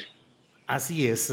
Alberto y Juan, nuestro compañero Arturo Cano anda cubriendo la entrega de la medalla Belisario Domínguez a la gran escritora Elena Poniatowska. Así es que en cuanto tenga oportunidad, dice que agarra un rinconcito de por ahí para tratar de conectarse a la mesa. Mientras tanto, pues nosotros avanzaremos. eh, aprovechando que no está Arturo Cano, vamos a darle vuelo a la hilacha, como luego dicen. Así es que, eh, Alberto Nájar, ¿Cómo ves, eh, cómo es, perdón, ah, Alberto Nájar, ¿cómo ves el tema del que ya hablamos con el propio doctor Lorenzo Meyer, pero es eh, la resolución de la Corte en materia de Guardia Nacional? Eh, ¿Qué te ha parecido la resolución, la respuesta del presidente López Obrador y sus consecuencias prácticas, Alberto? Mira, era muy complicado que hubiera un voto diferente en la Suprema Corte de Justicia de la Nación, Julio, porque era claro que el, decreto presidencial sí violentaba eh, la Constitución. eh, establece claramente que el mando de la seguridad pública es en materia civil y por más que se haya argumentado que la jefa del gabinete de seguridad es una civil, pues en sentido estricto, pues al momento de que se les entregan sus haberes, que es el nombre como se le da el salario dentro de las Fuerzas Armadas, el salario de los soldados, se les entrega del presupuesto de una entidad militar como es la Sedena, que sus integrantes en la mayor parte forman, son miembros de la policía militar, que reciben un entrenamiento militar impartido por militares con una filosofía militar bajo las órdenes operativas directamente, más allá del presidente de la República, de un militar, pues es clarísimo que es un ente militar o militarizado. Para el caso sigue siendo lo mismo. Entonces me parece que en ese sentido la Corte pues no tenía mucha, mucha salida. Claro que hay un cariz político, tampoco podemos sernos, ser inocentes. Evidentemente que eh, algunos de los ministros aprovecharon esta oportunidad para cobrarse algunas, algunos agravios que se consideran que les ha hecho el presidente de la República, pero pues más allá de eso, pues no había una forma diferente de, de votar. Em, a mí me parece que debería ser un llamado de atención para que este gobierno reflexionara en el tiempo que le queda y para el que viene, si es que es del mismo partido, sobre la pertinencia de, no dejar todo, a toda la, echar toda la carne al asador a los militares, de que si bien es verdad que vivimos un país con muchísima violencia y con regiones enteras en donde no hay de otra más que el combate armado con armas de guerra, eh, para tratar de mantener la, tranquilidad y la seguridad pública, pues también es cierto que no se hizo toda la tarea que se había comprometido desde, pues desde la campaña de 2018, que era fortalecer a las policías y que era eh, tratar de, pues de regresar a los militares a, los cuarteles. Ya es un poco tarde para cambiar la estrategia. Eh, yo creo que en ese sentido, pues ya es, sí es difícil que haya una, una variación. Ya el mismo presidente de la República dijo que va a enviar una iniciativa no sé en qué términos, tendría que ser un trabajo muy concienzudo en materia jurídica para ver la letra chiquita de la, de la sentencia que se va a reelaborar, por cierto, de los ministros de la Corte y a partir de ahí hacer un nuevo intento a, partir de un, de un respaldo de la mayoría del Congreso de, la Unión. Pero mientras eso llega, yo creo que es importante reflexionar que em, la tarea de seguridad pública no tiene por qué, no, no debe estar en manos totalmente de militares, que hay un riesgo muy grande de tener a los militares con tanta fuerza política, presupuestal en, nuestro país y que, pues si bien es cierto, insisto, que estamos en una especie de círculo donde hay que atacar a la, la violencia, pues también es cierto que no se han hecho todos los esfuerzos para, para que la situación no tenga por qué ser necesariamente atendida por militares. Y no me refiero al gobierno de la República. Yo creo que también es un momento de una reflexión que debería hacerse pues para que los gobernadores y alcaldes y legisladores de oposición, pues, pues también que ya pues, se pongan a hacer su trabajo, porque la tarea de seguridad pública le corresponde a los gobiernos estatales fundamentalmente y han nadado de muertito. Entonces, pues es un tema complejo, eh, la verdad que tiene muchas aristas, pero yo insisto, la participación al exceso, como tienen los militares en tareas de seguridad pública, en atención médica, en resguardo de vacunas, en resguardo de urnas electorales, de en realidad me los he llegado a encontrar, no es la mejor forma de, mantener la concordia y la armonía en una sociedad que aspira, que aspira a salir de, esta, de este infierno que, en que vivimos en la, violencia desde hace mucho tiempo, ¿eh? Mucho tiempo. Y ya para finalizar, ojo, esta es una herencia. Es, los militares participan en tareas de seguridad pública desde hace décadas. Que en este gobierno haya más militares y que eh, tengan ya un cariz legal es otra cosa, pero la responsabilidad, si es que algún momento se tiene que hacer un ajuste, una revisión en materia de historia, pues que sea justa la, la evaluación que se haga y se revise el papel de los gobiernos priistas que sacaron a los militares en los 40, que los utilizaron para reprimir estudiantes, sindicalistas y campesinos, del gobierno de Ernesto Cedillo, que fue el primero en utilizar la policía militar para meter los agentes de la Policía Judicial Federal y por supuesto de ese impresentable sujeto que se apellida Hinojosa que los utilizó para una revancha psiquiátrica que él mismo tiene que resolver acá y que lo trató de, atender su propio ego, satisfacerlo a partir de un baño de sangre en que metió al país, Julio. Bien, Alberto. Juan Becerra Costa, ¿qué opinas del tema, la resolución de la Corte, el regreso de la Guardia Nacional a la instancia de la Secretaría de Seguridad y Protección Ciudadana y la respuesta concreta del presidente que, digamos, refuta, fustiga a los ocho ministros, anuncia que se mantiene el esquema militar, se mantiene el mando con el comandante de la Guardia Nacional y anuncia ese envío de una iniciativa en 2024. ¿Qué opinas, Juan Becerra Costa? Pues que la determinación está de invalidar el traspaso de la Guardia Nacional a la Secretaría de Defensa, eh, pues trae criterio político no legal o de otro tipo, tal y como lo dijo el presidente hace rato. Y mira, nada más que aquí hay que ponerle los puntos a las IES. O sea, sí es un asunto que parece responder a intereses políticos, sin duda. Y si bien la resolución de la, de la, de la Corte, pues trae argumentos jurídicos. O sea, el decir trae criterio político no elimina que tenga argumentos jurídicos. Y eso hay que dejarlo muy claro, ¿no? Porque trae criterio político. ¿Qué no está viendo que trae argumentos jurídicos? Sí, no son excluyentes una cosa de la otra. O sea, y ahí lo trae. Trae argumento jurídico sin duda.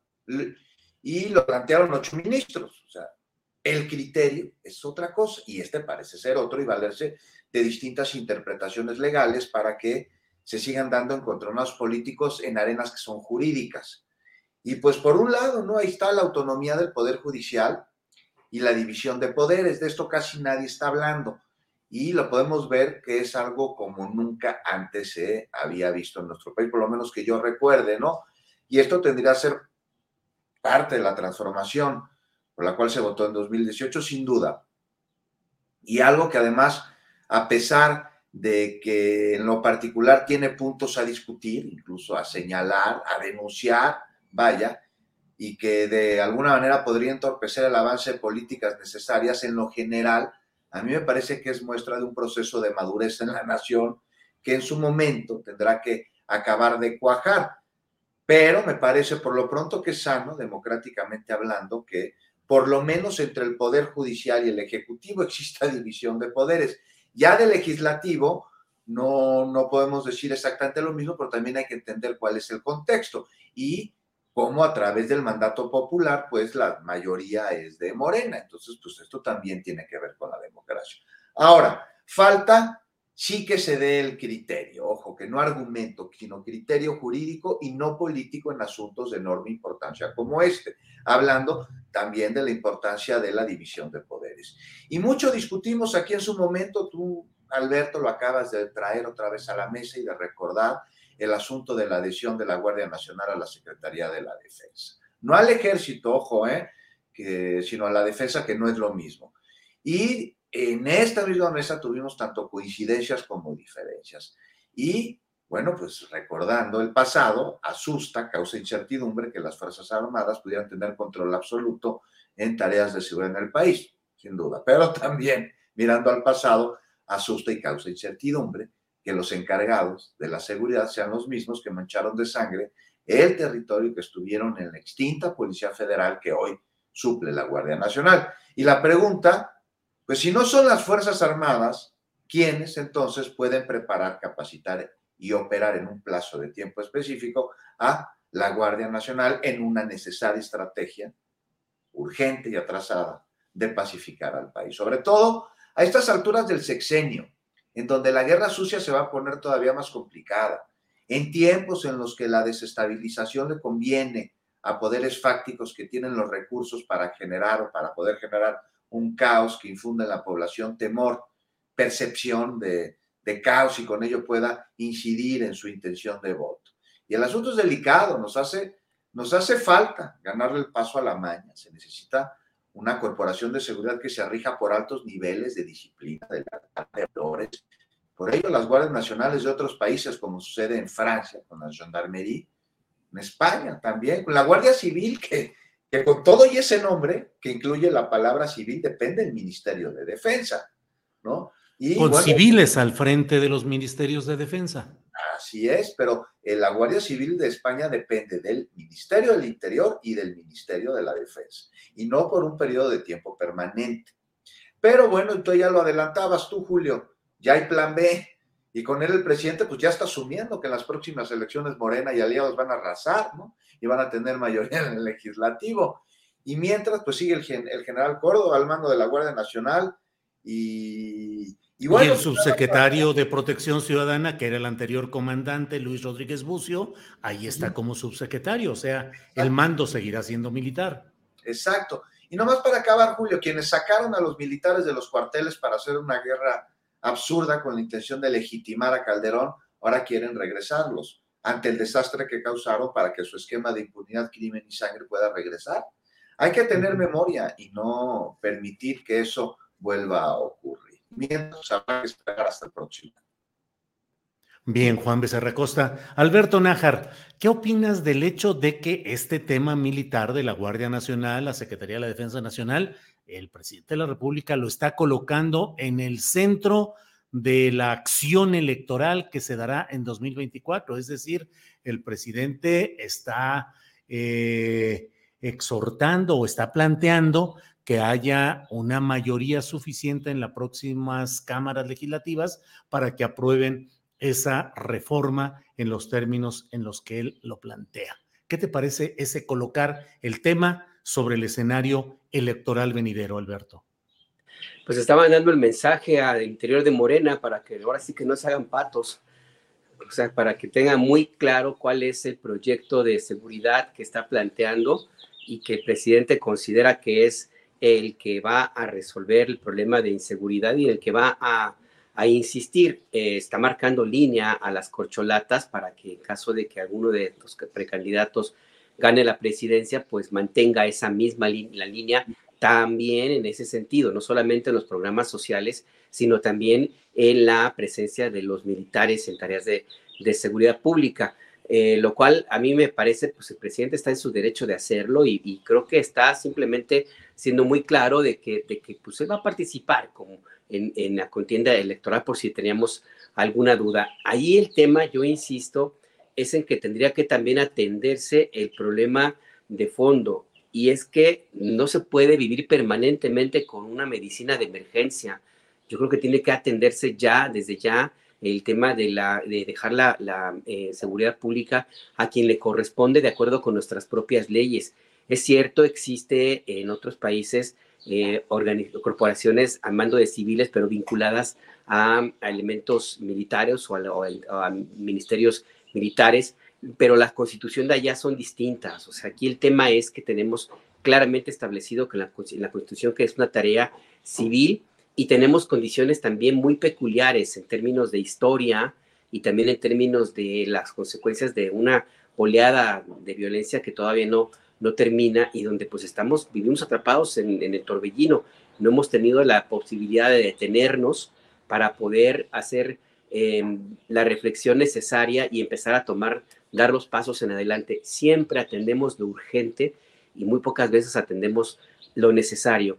Y en esa misma medida veo yo que el presidente de la República ya inscribió dentro de una plataforma electoral para la, para la contienda, pues el tema de los militares. Él tendrá sus razones, yo lo veo, Julio, más como un mensaje para quien sea la candidata o el candidato para que no pretenda desentenderse de esto que ya se ha hecho en su gobierno.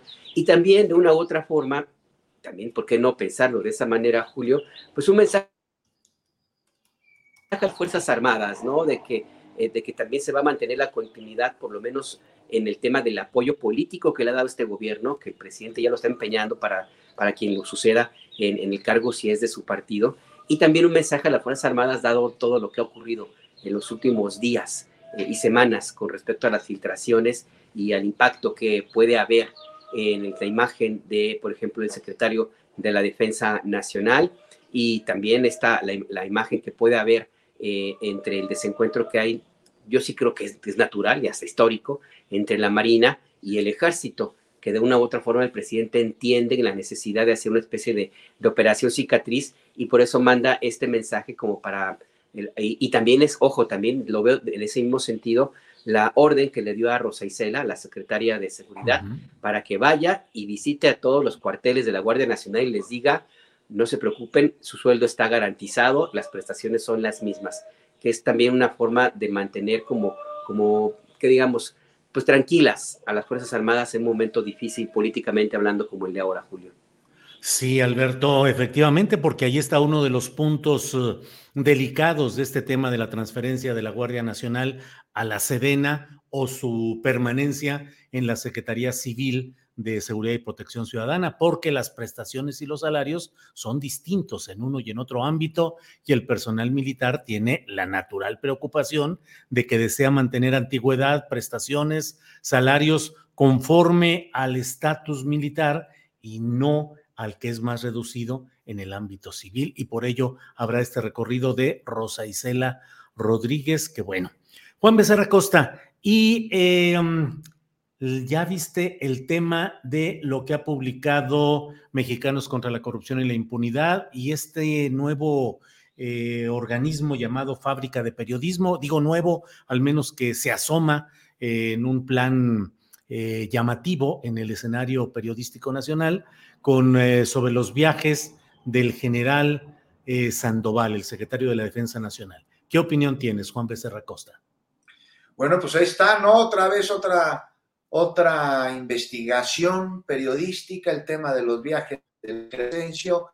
No sé, a mí me parece que tantito rigor, ¿no? Y criterio. A ver, el general Luis Crescencio Sandoval desde 1975 forma parte de las Fuerzas Armadas del país. Ha sido comandante en distintas regiones militares. Ha desempeñado varios, pero varios cargos, no solo en México, también en el extranjero, representando a nuestro país. Ha sido jefe de secciones del Estado Mayor, ha sido oficial de información de fuerzas de tarea, ha colaborado en la Oficialía Mayor de la Secretaría de la Defensa, agregado militar en Washington, delegado de nuestro país en la Junta Interamericana de Defensa, condecorado, no solo en México, incluso en naciones extranjeras ha tenido que solicitar y recibir autorización de poder usar las medallas, de poder recibirlas y de poder portarlas. Y es hoy el secretario de Defensa Nacional.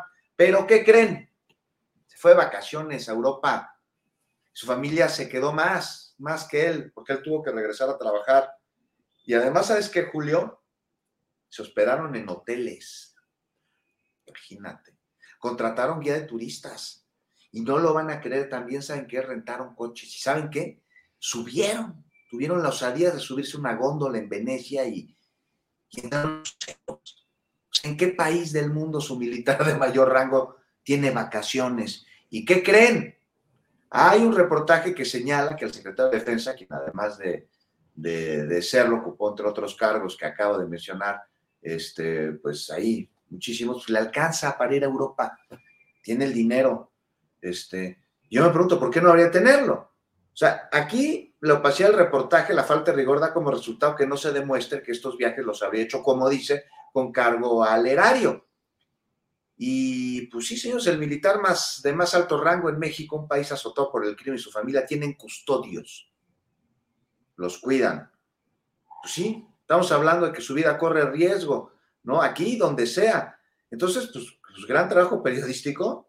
No sé, eso pasa cuando organizaciones políticas usurpan el nombre del periodismo para entonces dar golpes e intentar desestabilizar gobiernos. Lo bueno es que aquí ya estamos curtidizos de, de esa situación.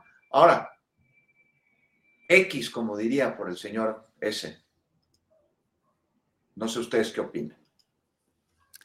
Juan, pues yo tengo un punto de vista distinto, desde luego, me parece a mí que el uso del personal de las agregadurías militares y del personal de la Secretaría de la Defensa Nacional para organizar la logística de ese viaje, el uso de vehículos militares y no llegaron a cualquier hotel, llegaron a hoteles verdaderamente caros. Pero lo pagó el erario esos hoteles. He dicho dos cosas. Que, que fue con dinero del erario el pago de eso. Eso es lo que yo no pude encontrar. No, no, no, no está. Y lo he dicho eh, desde antes y lo he dicho eh, en dos puntos específicos. Uno, ni siquiera se demuestra que los viajes se hayan realizado. Es decir, lo que demuestran es con los uh, correos electrónicos todo el armado logístico desde la Secretaría de la Defensa Nacional para viajes para la familia del secretario de la Defensa Nacional, para él mismo y para algunos uh, miembros de su equipo de ayudantía, de enfermería y otras circunstancias parecidas. Es decir, son viajes en los cuales estamos hablando de un buen número de personas con un costo que ahí, y ese es uno de los grandes uh, faltas de este reportaje que tiene una narrativa muy especulativa y muy en el detalle de lo que implica cada una de las fases de este eh, proyecto turístico, de estos viajes.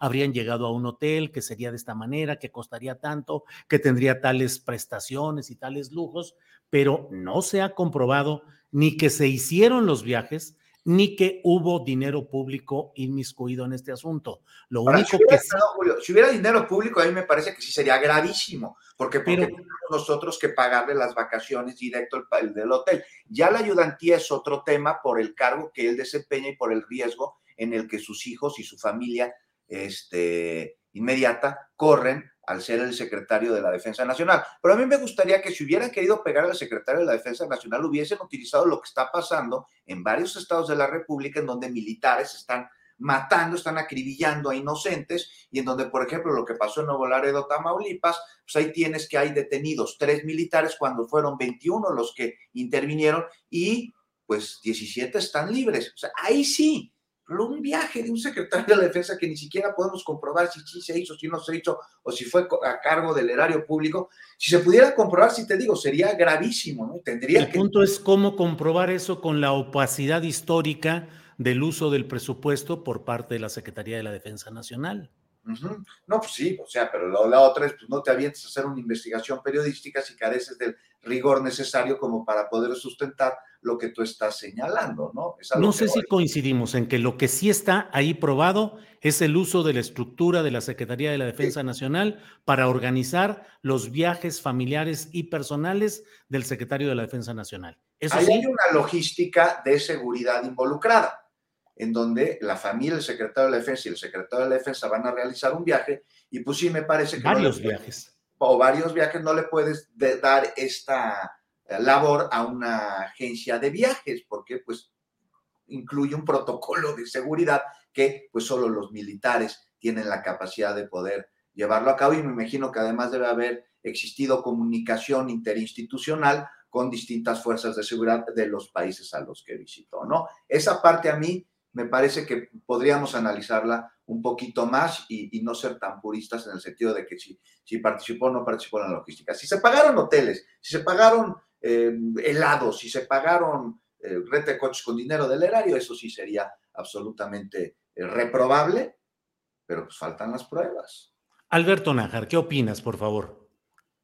Mira, voy a leer, si me permites, Julio, un par de párrafos de ese reportaje que pinta exactamente lo la controversia en la que estamos ahora mismo en esta mesa, si me lo permites. Dice este reportaje, dice en algunos párrafos, dice, la falta de información en el ejercicio de cada vez mayor presupuesto militar impide conocer más sobre estos viajes. Tampoco es posible saber, por ejemplo, si los, si los tantos millones, 489 mil pesos pagados en una estancia de dos semanas en cuatro ciudades italianas, en las que el hospedaje se realizó en palacios y exclusivos hoteles, eso dice el reportaje, salieron de la tesorería del ejército. O sea, se reconoce ahí que no tienen forma de probar uh -huh. que efectivamente esa, ese viaje y la estancia que de los hoteles eh, pues se pagó con dinero público. Y dice, si atendemos los preparativos y los conductos oficiales usados, es altamente probable que haya sido dinero público o quizá no. Sí, sí, sí, sí, sí, es una Ahí frase. Es, esa o quizá no es casi la puntilla de este mismo reportaje, desde luego. Sin embargo, Alberto, el uso de la estructura militar para la programación y el hecho de la opacidad del presupuesto de la Secretaría de la Defensa Nacional, no sé cómo lo veas. A mí me parece que las Fuerzas Armadas tendrían que ser más transparentes.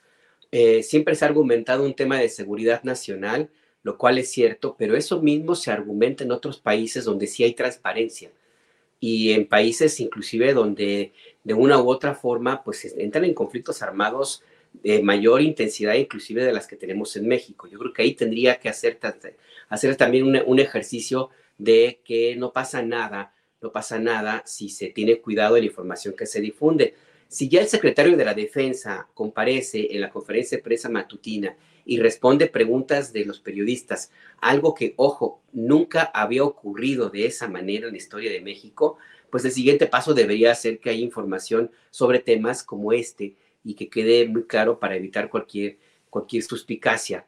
Eh, y además es importante también tener una buena política de comunicación, Julio, porque a mí me parece que no han sabido responder a este tema. El reportaje pues, tiene sus, sus eh, digamos, elementos cuestionables, difíciles de establecer en base de rigor periodístico, como esta, este mismo reconocimiento abierto que dicen que a lo mejor lo que están publicando no se refiere a lo que quieren publicar, pero esa es otra historia. El tema es que no ha habido una reacción, una respuesta de parte del gobierno federal y la Secretaría de la Defensa para impedir que este tema crezca todavía, todavía más.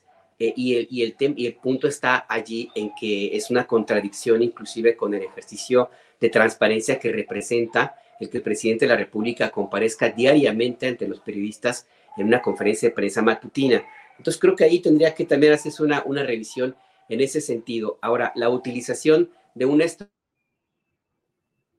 eh, de, que ya está establecida, que no la puso el secretario Luis Crescencio Sandoval, eh, ni tampoco el secretario de Marina, que existe desde casi, casi desde que nacieron la Secretaría de Marina y, de, y la Secretaría de, Defensa, para tener el control y el apoyo de las actividades de los altos funcionarios del ejército, mm, pues me, parece que, ahí tendríamos también que revisar hasta dónde realmente pretendemos eh, mezclar peras con olmos porque es cierto lo que, lo que dice, lo que dice Juan, lo que dices tú, Julio, pues es que no es cualquiera, o sea, no es el secretario de turismo, no es el subsecretario de Hacienda el que está organizando un viaje, es la familia del segundo personaje más importante en materia de seguridad pública y de seguridad nacional en México, que es el secretario de la Defensa.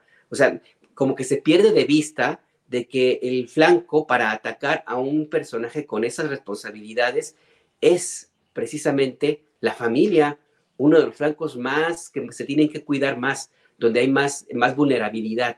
Y por eso es que se tiene que recurrir pues a una organización de las actividades personales de la familia, pues a través de los, las entidades de seguridad y, de custodia necesarias, porque, porque se tiene que cuidar al secretario de la defensa, sí, pero también a su familia, y eso no significa otra cosa más que garantizar la estabilidad emocional y de seguridad del responsable de la seguridad eh, nacional y, y, seguridad del interior en nuestro país. O sea, ahí no hay vuelta de hoja. Pretender decir que se está gastando en cuidar a los hijos del secretario de la defensa, pues ¿qué esperaban?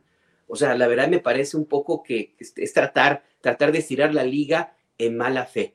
Yo creo que ahí tendría que ser la discusión en otra ruta como la que tú planteas pues hay que revisar la necesidad de que tengamos las Fuerzas Armadas con la transparencia suficiente sin que se llegue al extremo de revelar todo, eh, como ocurre en, en, otros países. Yo creo que eso sería para bien, como lo hemos visto y ya está probado, no invento nada. Ahí está la mañanera, que ha sido un ejercicio de transparencia muy, muy útil, inédito en este país, Julio. Bien, Alberto, Juan, creo que podemos pasar al siguiente tema que es el relacionado con lo que sucede en el Estado de México, donde pues sigue adelante el uh, proceso electoral y ha llamado mucho la atención ese pronunciamiento de Alejandra del Moral, la candidata del PRI y sus aliados, que dijo en reunión con operadores electorales, con su equipo de trabajo de campaña, dijo, queremos constancia de mayoría no de buena voluntad. ¿Qué opinas, Juan Becerra Costa? Hijo, pues, hombre, pues, ahí está ya, pues, ¿qué, ¿cómo podríamos llamarlo? Es una partecita de la muestra de desesperación de un siente que se le va de las manos su última fortaleza. México, o sea, queremos constancia de mayoría, no de buena conducta. Eh, hagan lo que saben hacer, para bien o para mal, lo dijo antes. No sé, no sé ustedes qué opinan. A mí me parece que aquí estamos ante la presencia de un lapsus revolucionario e institucional, a través del cual pues no se niega cuál es la cruz de la parroquia. Y esto, ¿no? A pesar de que parte fundamental, importante del discurso de la candidata del PRI a la gubernatura del Estado de México ha sido, este, sobre todo desde que iniciaron las campañas, el de tener un proceso ha llamado limpio, en el que no haya viejas mañas, en el que se gane por la buena. Fueron y pues ahí vemos a su gente, o sea, para bien o para mal, pero hagan lo que saben hacer y lo que nos importa es ganar, no es la constancia de mayorías. Y no Y, y entonces yo pregunto a quienes nos están escuchando, a ti Julio, a ti Alberto, ¿de veras están extrañados? O sea, que esperábamos que el PRI deje de ser el PRI en su propia casa, que está a punto de perderla. No, de ninguna manera. O sea, y ojo, ¿no? Es ingenuo pensar que el PRI entregaría el Estado, como se dice ahí en algunos lugares, en algunos pasillos, y mientras andamos distraídos con los lapsos de la candidata del PRI, me parece que pocos tenemos el ojo en donde tendría que estar en estos momentos, que es en la y los consejeros, ojo, con excepción de una, la consejera eh, Karina, al control sobre ellos, sobre, pues entonces puede tener control también de la estructura del Estado con, lo ha hecho con nombramientos de consejeros distritales, de vocales y quienes operan los comicios a nivel distrital y municipal. Entonces, Juan, Juan, se escucha entrecortado. Algo sucede con el internet. Este, ya mejor. Eh, pues más o menos, a ver, síguele, pero sí nos quedamos ahí muy entrecortada toda la, todo la narrativa, todo el diálogo. Si no me ¿Ya se oye bien? A ver, este, a ver, síguele y yo te aviso aquí. Ah, pues te digo, que andamos distraídos con los lapsos de la candidata, pero hay que echarle un ojo a la autoridad electoral que, pues, menos una consejera, que es la consejera vaquera, pues todos son afines al PRI, entonces tienen control sobre ellos, pues entonces tienen control también sobre la estructura electoral del Estado a través de distintos eh, mecanismos, desde nombramientos de consejeros y distritales, este, hasta quienes operan los comicios a nivel municipal. Entonces te decía que dice Bernardo Barranco, a quien un día mucho le agradeceré que me acepte una de tantas invitaciones que le he hecho para hablar de este tema. Él dice que el infierno existe y que, pues al menos en el plano electoral, es el Estado de México. Y mientras, el infierno electoral.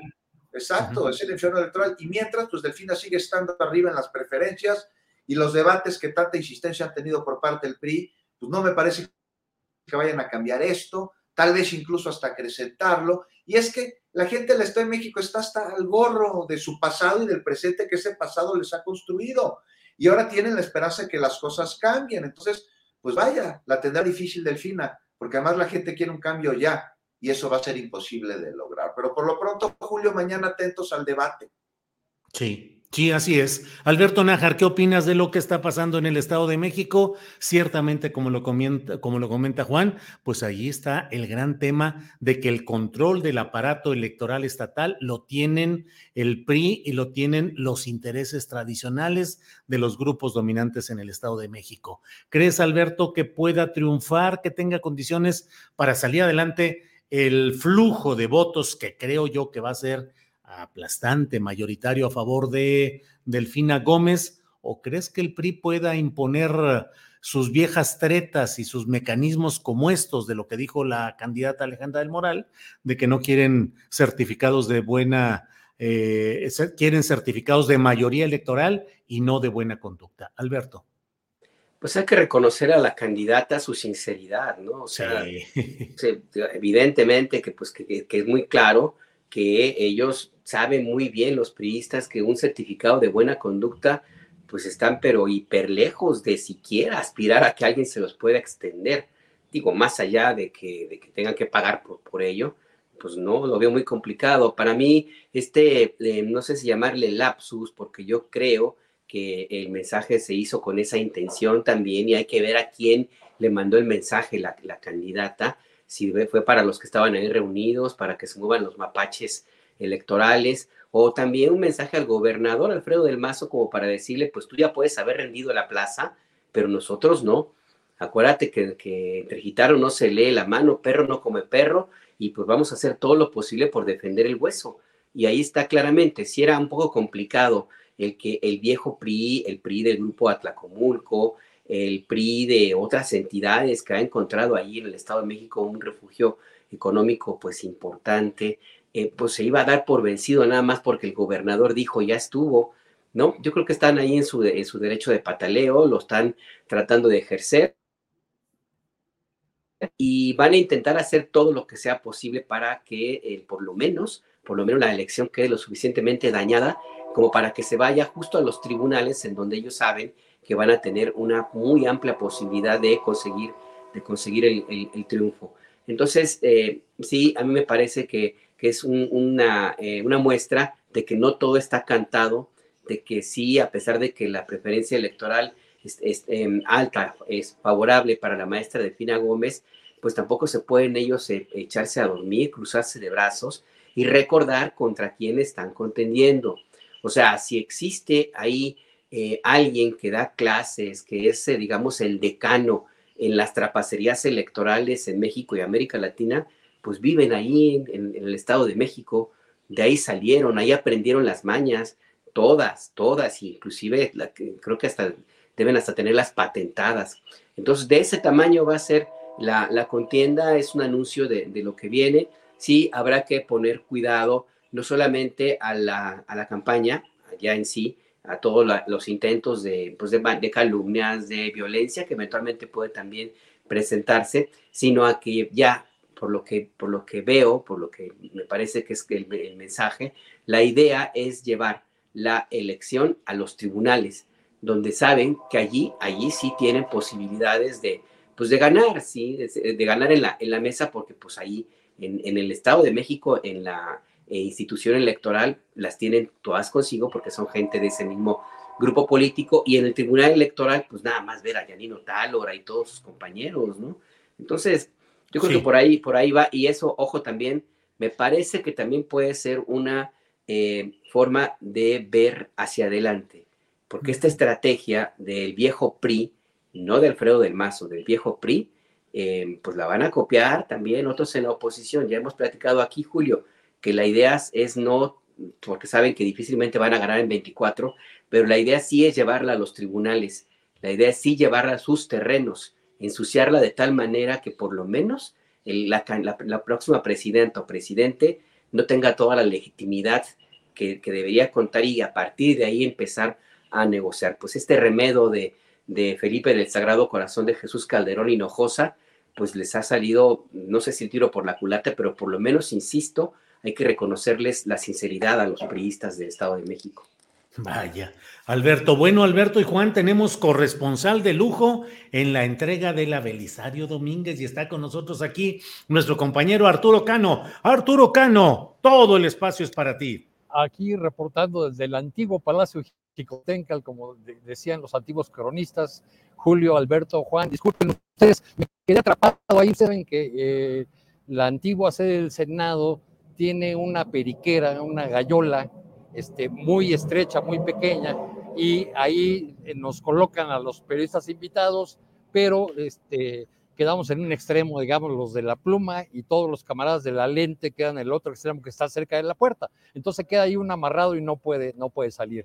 Fue una ceremonia en la que Elena Poniatowska puso el corazón, la emotividad, abrió su discurso diciendo que la entristecía que el presidente Andrés Manuel López Obrador no estuviera presente en, ese lugar porque eh, ella, su familia, sus amigos este, lo han acompañado y lo, y lo quieren mucho. Eh, después hizo un, pues digamos, un recuento de nombres, este, pero cada nombre remitía a un momento de la historia de los últimos 50 años o 60 años de la historia de México, donde iba y venía del arte, la cultura, a la política, a los momentos trágicos, desfilaron esas palabras, Tlatelolco el 68, el terremoto 85, sus eh, visitas a Lecumberri, sus libros, su viaje a la selva para entrevistar al subcomandante Marcos, eh, en fin, pero fue sobre todo un, recuento de, nombres, eh, tan, tan, así que al final la, escritora dijo, este, pues lamento mucho este, aquellos que esperaban un discurso político de mi parte, lamento decepcionarlos, yo solamente tengo dos sílabas para, para decirles, dos sílabas eh, muy sencillas, tan frágiles como un terremoto, y esas eh, sílabas son gracias. Este, el, antecedente, Julio, eh, este, Juan, eh, Alberto, fue la presentación de una diputada chapaneca que preside la comisión, la diputada Sacil de León, que pues hizo ahí un, un, discurso lleno de pletórico de lugares comunes, de cosas sacadas ahí de, o que sus asesores sacaron de, de algunas piezas publicadas o reseñas sobre la, eh, sobre la escritora y, y, que tuvo un remate un tanto esquizofrénico, diría yo, porque al mismo tiempo que, que eh, dijo que Elena Poniatowska tenía la virtud de eh, hacer olvidar por un momento las diferencias, de unirnos a todos para homenajearlas, pero a las dos frases dijo, y desde esta tribuna condeno la decisión de la Suprema Corte. Ándale. Entonces, bueno, pues eso originó que se levantaran este, los gritos, las protestas, las, eh, eh, y que se levantaran incluso de esos lugares las senadoras y senadores de, de la oposición, que se armara una gritería, que por fortuna la sonrisa de Elena Poniatowska y las palabras de una mujer sabia de 91 años, a quien todos respetan, pues eh, hicieron que la cosa no pasara a mayores. Efectivamente, el presidente López Obrador no asistió, eh, porque ya lo dijo en una de las mañaneras, porque para que no le faltaran al respeto, algo sobre la investidura, pero tampoco asistió la, eh, la ministra presidente de la Suprema Corte de Justicia de la Nación, Norma Piña, quien mandó en su lugar al ministro Alberto Pérez Dayán. Arturo Cano, ¿y hubo algún incidente? ¿Lili Telles no irrumpió, no interrumpió? ¿No hubo bueno, nada especial? Eh, yo lo vi desde Gallola, entonces lo que se alcanzó a ver desde ahí fue pues a la senadora Kenia López Rabadán muy enojada, a Xochitl Galvez también, y a Lili Telles pues haciendo las suyas, este, fue directamente sobre Jesús Ramírez Cuevas, el vocero de la presidencia, y le metió prácticamente el teléfono celular en la, en la cara, haciéndole alguna pregunta, alguna arenga. Ya lo publicará Lili Telles seguramente en sus, en sus redes sociales. Yo ahí, desde donde estábamos, pues no, no se alcanzaba a ver el rostro de Ramírez Cuevas, solamente a ella haciéndole alguna increpación, tal vez diciéndole, nosotros prometimos portarnos bien, porque esta... Eh, eh, esta parte del discurso de la senadora morenista de Chiapas.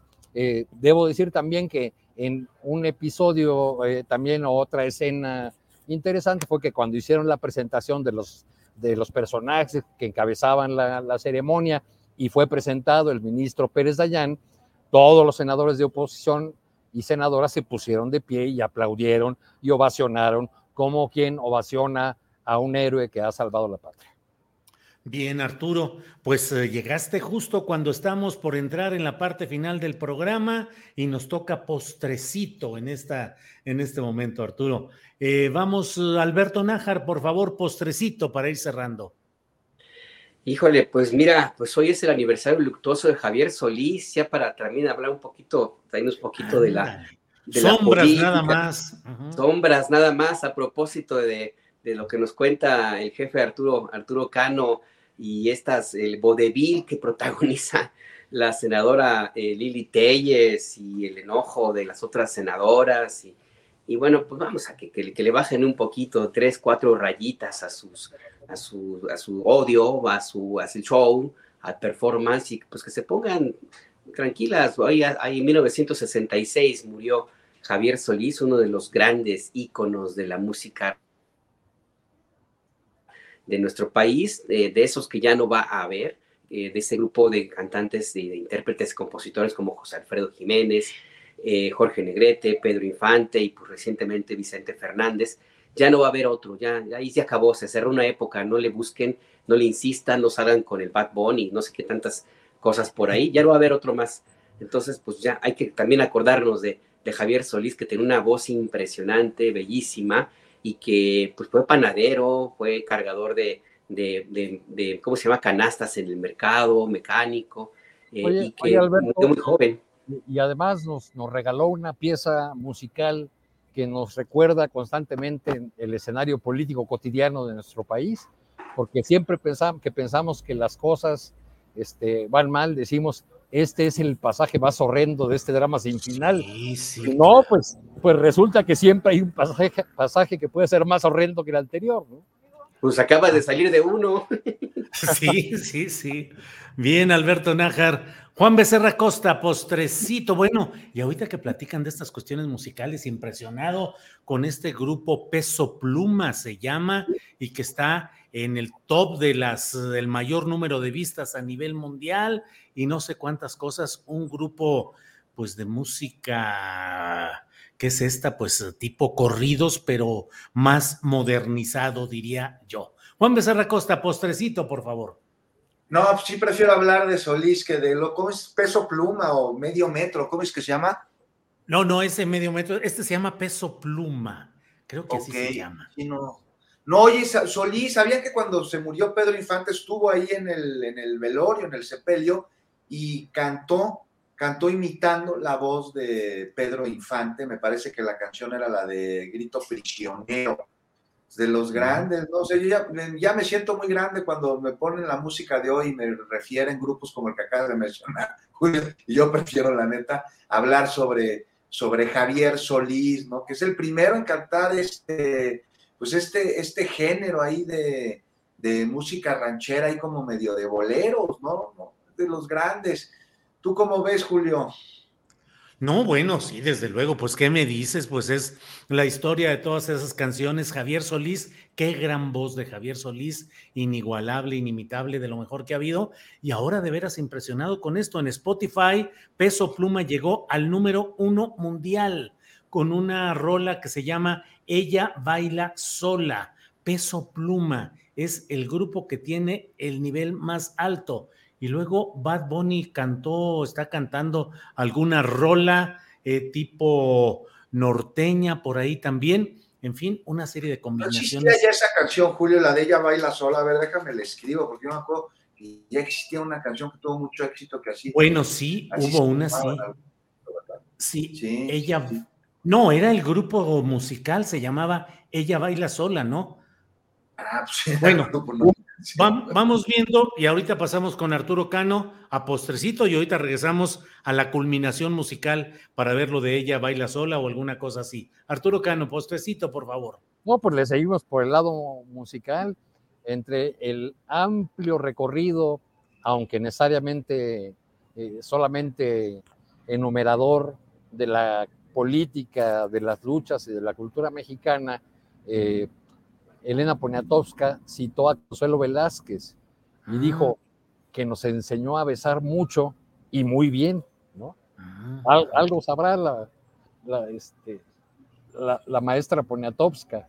Este, yo, yo no quería dejar pasar, no sé si lo tocaron durante la mesa, lamento no eh, haber podido estar, no quería dejar pasar pues el necesario recordatorio de la, la muerte, el fallecimiento de don Pablo González Casanova, el sector de la Universidad Nacional, pero sobre todo una voz indispensable, un, autor, un, científico social que seguramente habrá que eh, leer y, volver a leer, releer, y de quien tienen mucho que aprender, yo creo, eh, las, las nuevas generaciones.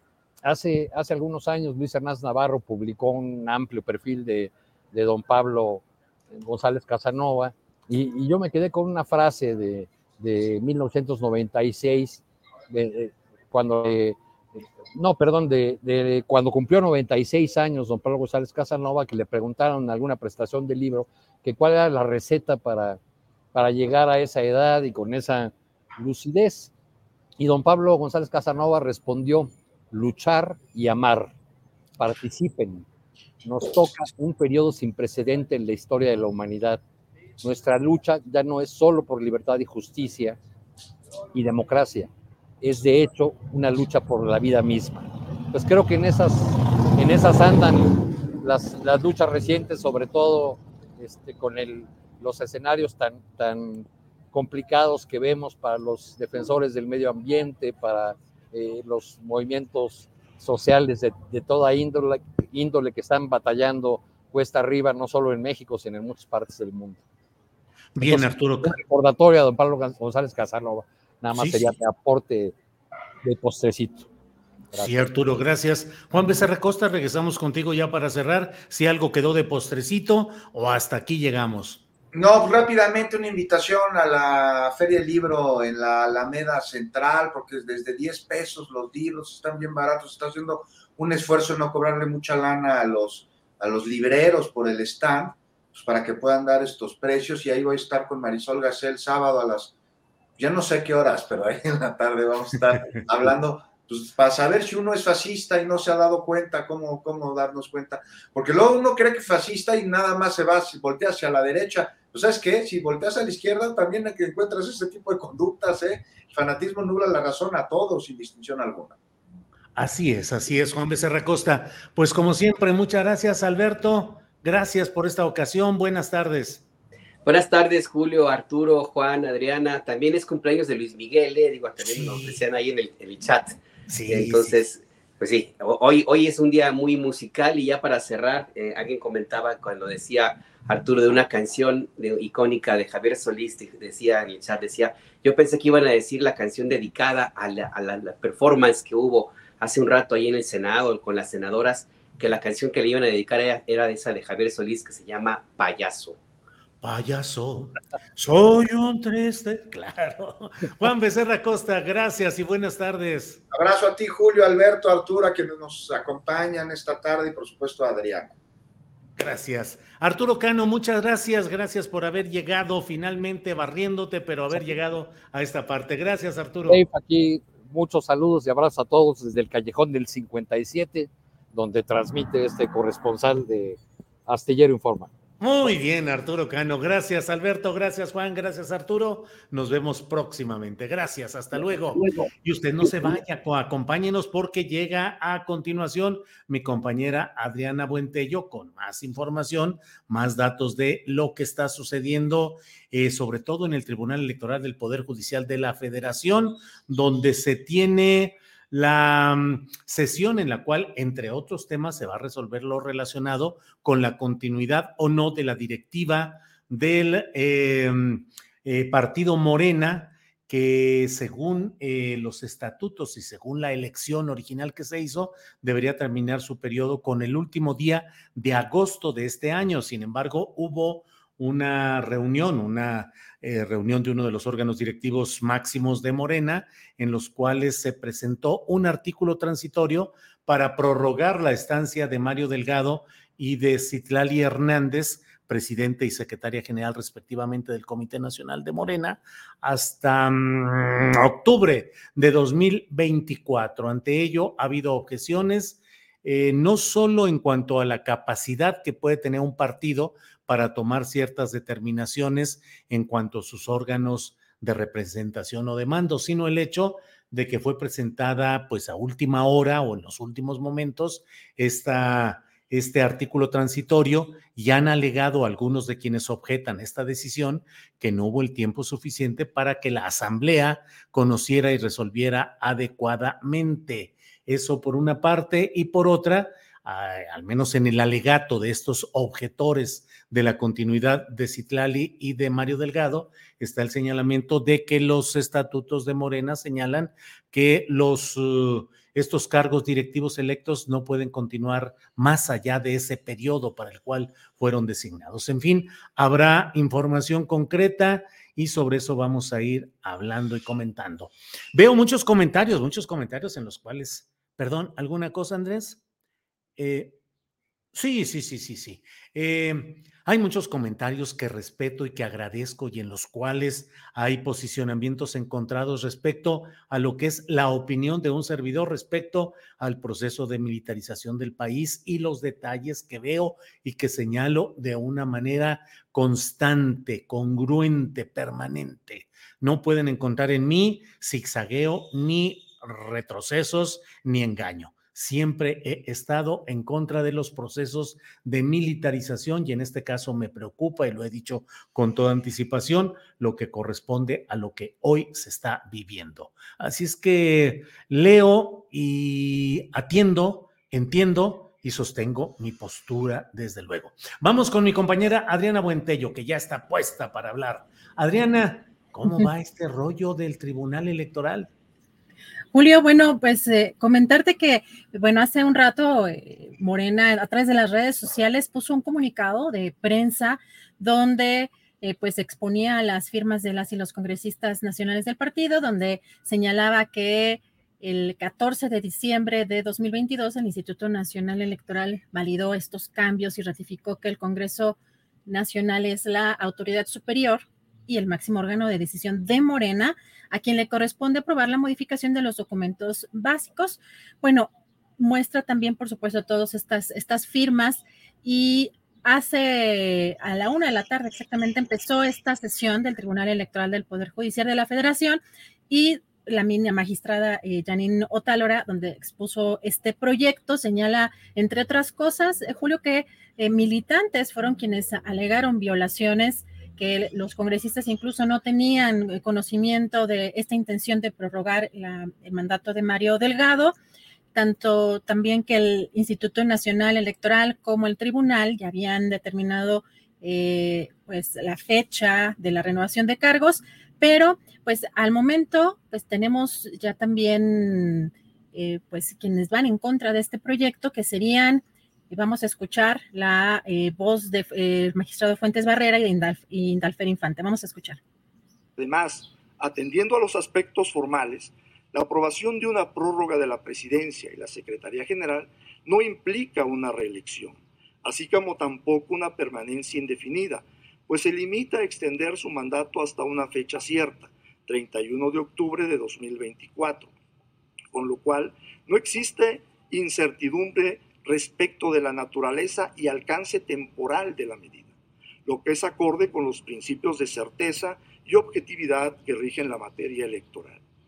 La medida cuestionada no implica una acción que ponga en cuestionamiento el sistema democrático o que atente contra la integridad de algún proceso electoral, así como tampoco se advierte que sea una medida discriminatoria o una supresión del derecho de la militancia de participar en la designación de sus autoridades.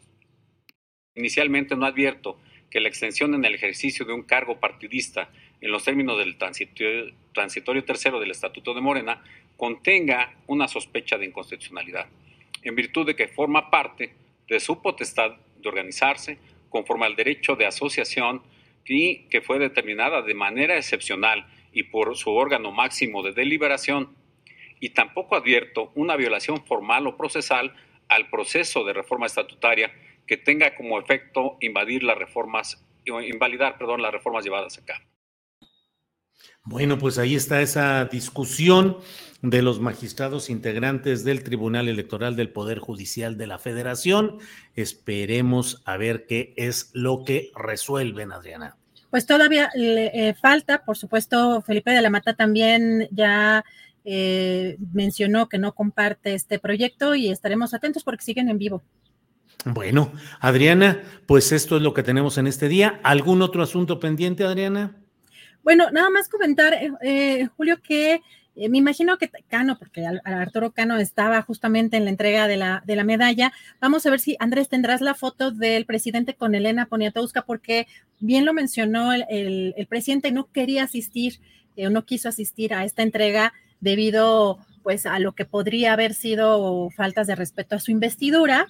Estamos viendo aquí cómo se reunió el presidente previamente con la escritora Lenia Poniatowska y no sé si les comentó porque estaba editando yo justamente algunos segmentos del viendo lo del tribunal, si les comentó pues que hubo altercados ahí en el en el Senado de la República en, en, algún momento se le acercó la senadora Lili Telles a Jesús Ramírez eh, Cuevas y también eh, pues hubo una exposición por parte de una senadora donde criticaba a la Suprema Corte de Justicia sobre esta decisión respecto a la Guardia Nacional y, bueno, Kenia López Rabadán también allí fue a justamente eh, pues a, señalar o a criticar en, los tonos que ya conocemos de esta senadora. Entonces fue fuerte este evento también que se llevó a cabo en, en, en en la sede del Senado en Jicotencatl, Julio.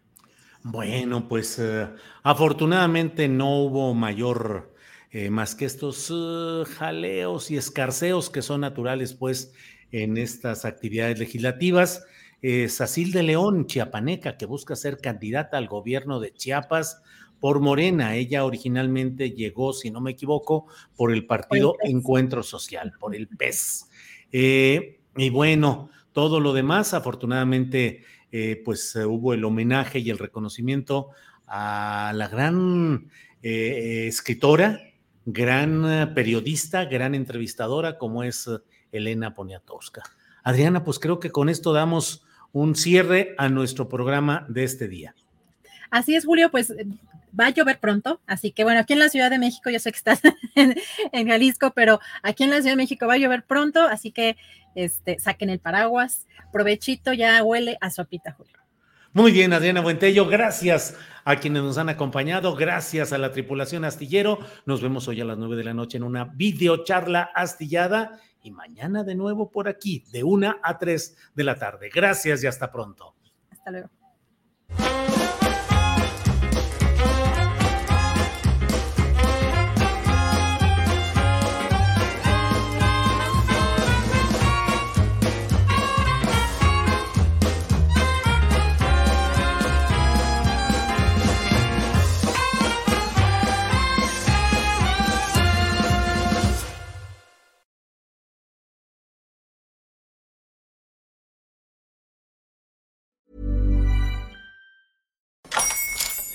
Hola, buenos días, mi pana.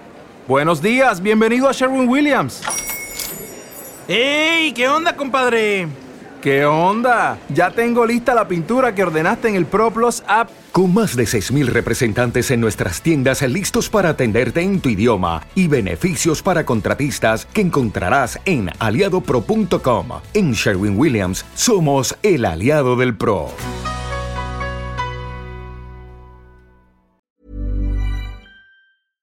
Para que te enteres del próximo noticiero, suscríbete y dale follow en Apple, Spotify, Amazon Music, Google o donde sea que escuches podcast. Te invitamos a visitar nuestra página julioastillero.com.